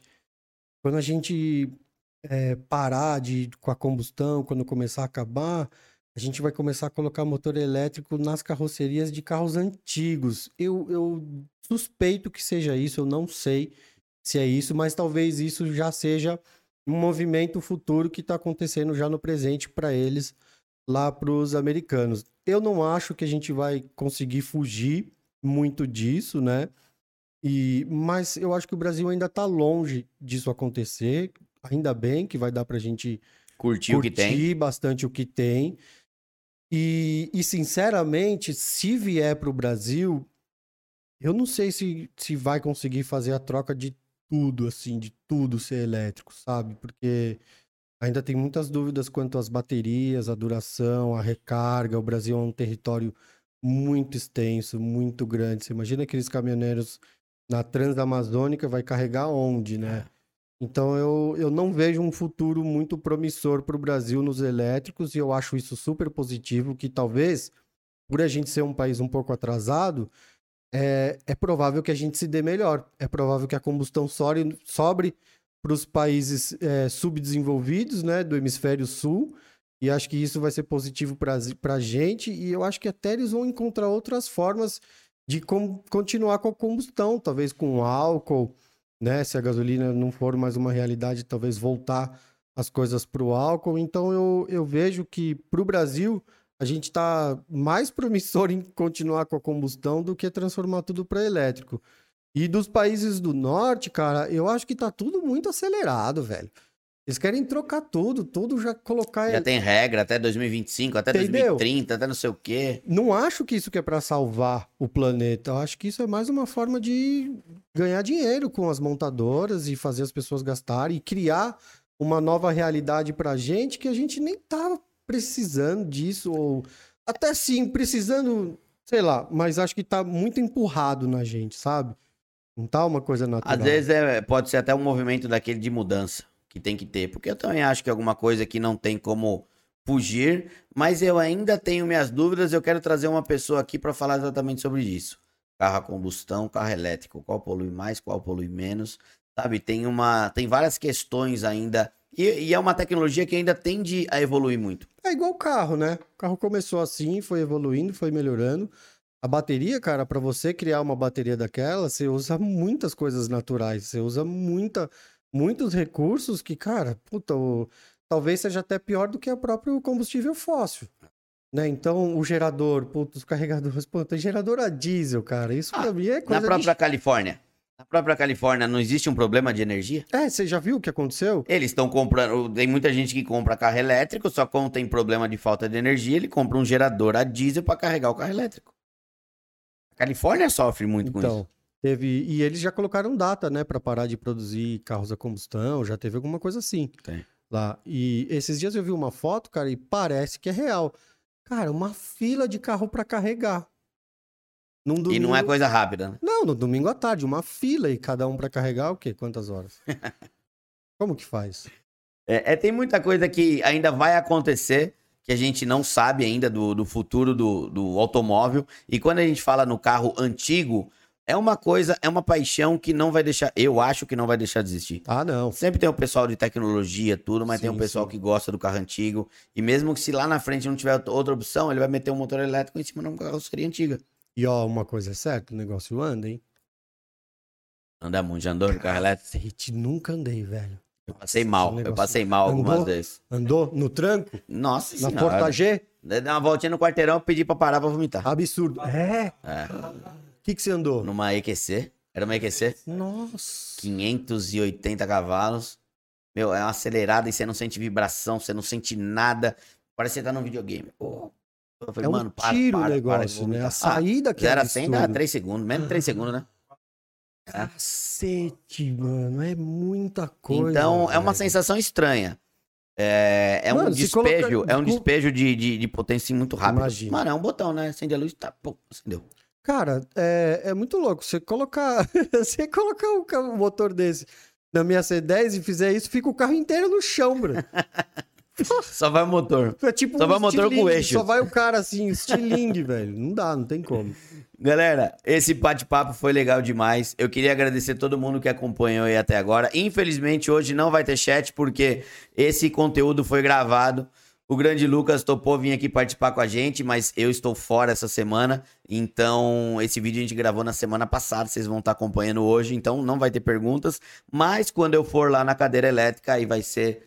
Se der pra ser ao vivo, vai, a galera não, vai, vai, ser mandar. ao vivo, vai ser ao vivo. A galera manda pergunta e lá, meu. Hora que, de que dia você grava? É, não tem dia fixo. Não? Geralmente é quarta ou quinta. Vou E- armar uma e de data que pra horas que vai você. ser? Às oito. Às oito? Das oito às dez. Demorou. Aí, mano, você já tá daquele lado, eu vou, Nevão, vou dormir na tua casa, nem pra casa. Isso, é, pode. Pode. Galera, começa a seguir o Pingando Óleo em todas as redes sociais. O Lucas, meu, puta, num profissional, que pessoa, que conhecimento que ele já tem. Ele foi estudar, então por isso que eu falei que realmente o canal dele nasceu profissional. Você tá de parabéns. Obrigado, com o cara. conteúdo, com a Obrigado. formação e com a criação da marca, que com certeza tem tudo. Eu vou deixar até pro Fernando colocar aqui no final, como é uma gravação, meu, coloca o, o logo do Pingando Óleo, porque Obrigado. vai ser uma marca legal. O logo foi baseado na- nas, nas escritas das bandas dos anos 80, tipo Iron Maiden, CDC. E você toca ainda? Toco. Falar em banda, você toca ainda? Ah, dou uma arranhada, né? É. Porque a gente vai fazer um evento e a gente vai arrumar uma banda pra colocar. Ah, é, que legal. Não, a banda eu já não tenho faz tempo. Ah, não? Acho legal demais, mas não, não consigo mais. Que da hora. É da hora. Galera, Eu quero só deixar um recadinho final, eu devia ter colocado no começo, mas eu queria agradecer a todos os parceiros que ficou rolando aqui na tela, que ajudam a gerar esse conteúdo, ó. Pneu Store, parceirona da Tony Mac, inclusive tá rolando uma, uma condição especial, você tem até 12% de desconto no Pix na compra de pneus. E ainda tem os cupons de desconto da Tony Mac, ou seja, o desconto tá sendo muito grande. Eu vou pedir pra galera entrar nas redes sociais da Pneu Store, começar a seguir também, que eles querem atingir ali o número de 150 mil inscritos ali na, no Instagram. E, meu, tá chegando a época de chuva, não, não, marca bobeira, anda de pneu novo, entra lá na Pneu Store. Tem os cupons também da loja do mecânico, que eu falo sempre para vocês entrarem, do mercado do pintor. Quem oferece desconto, acho que é só esses aí. Mas começa a seguir toda a galera aí. Lucas. Obrigado, Obrigadão mais Pô, uma vez. Satisfação, meu. Show de bola. Obrigado, cara. E Obrigado, agradeço galera. pelo convite. Eu que agradeço. Queria agradecer você de ter vindo aqui, contado um pouco da sua história. Obrigado. A gente, é, na verdade, encurtou que era pra ser maior, porque se deixar aqui, mano, a gente fica até amanhã trocando ideia. Não, a gente faz a parte 2 lá. Demorou. Vamos lá, a Fechado. gente troca essa ideia. Então, vocês querem ver a Tony Mac no cadeira elétrica, se inscreve lá no canal Pingando Óleo. Opa, verdade. Ganhei uma caneca? Ah, Ó, que legal. ainda a segunda temporada Obrigado. vai voltar com muito mais brindes aí pra galera que acompanhar. Ó, Desta vez tem a canequinha da Tony Mac, então que quando for tomar uma, um negócio, um chá, um café, tá lá Tony Mac Podcast pra você lembrar. Obrigado, cara. Tá bom? Satisfação E não enorme. esquece quando, meu, você virar famosão pra caramba, não esquece de nós aqui. Jamais, imagina. Valeu, galera. Obrigado. Valeu, galera. Tchau, Valeu. um grande abraço. E semana que vem, se tudo der, vai dar certo, vai ter um novo podcast, mas o convidado semana que vem é, ó, aquele convidado show de bola. Tomara que dê certo. Então nem vou falar quem que é. Vocês vão acompanhar na semana que vem. Um abraço. Você ouviu o podcast da Tony Mac. Um bate-papo para quem gosta e entende de carro. Siga a Tony Mac nas redes sociais e fique por dentro de tudo que acontece numa oficina com mais de 50 anos em manutenção e reparação automotiva. Acesse os links na descrição. Até a próxima!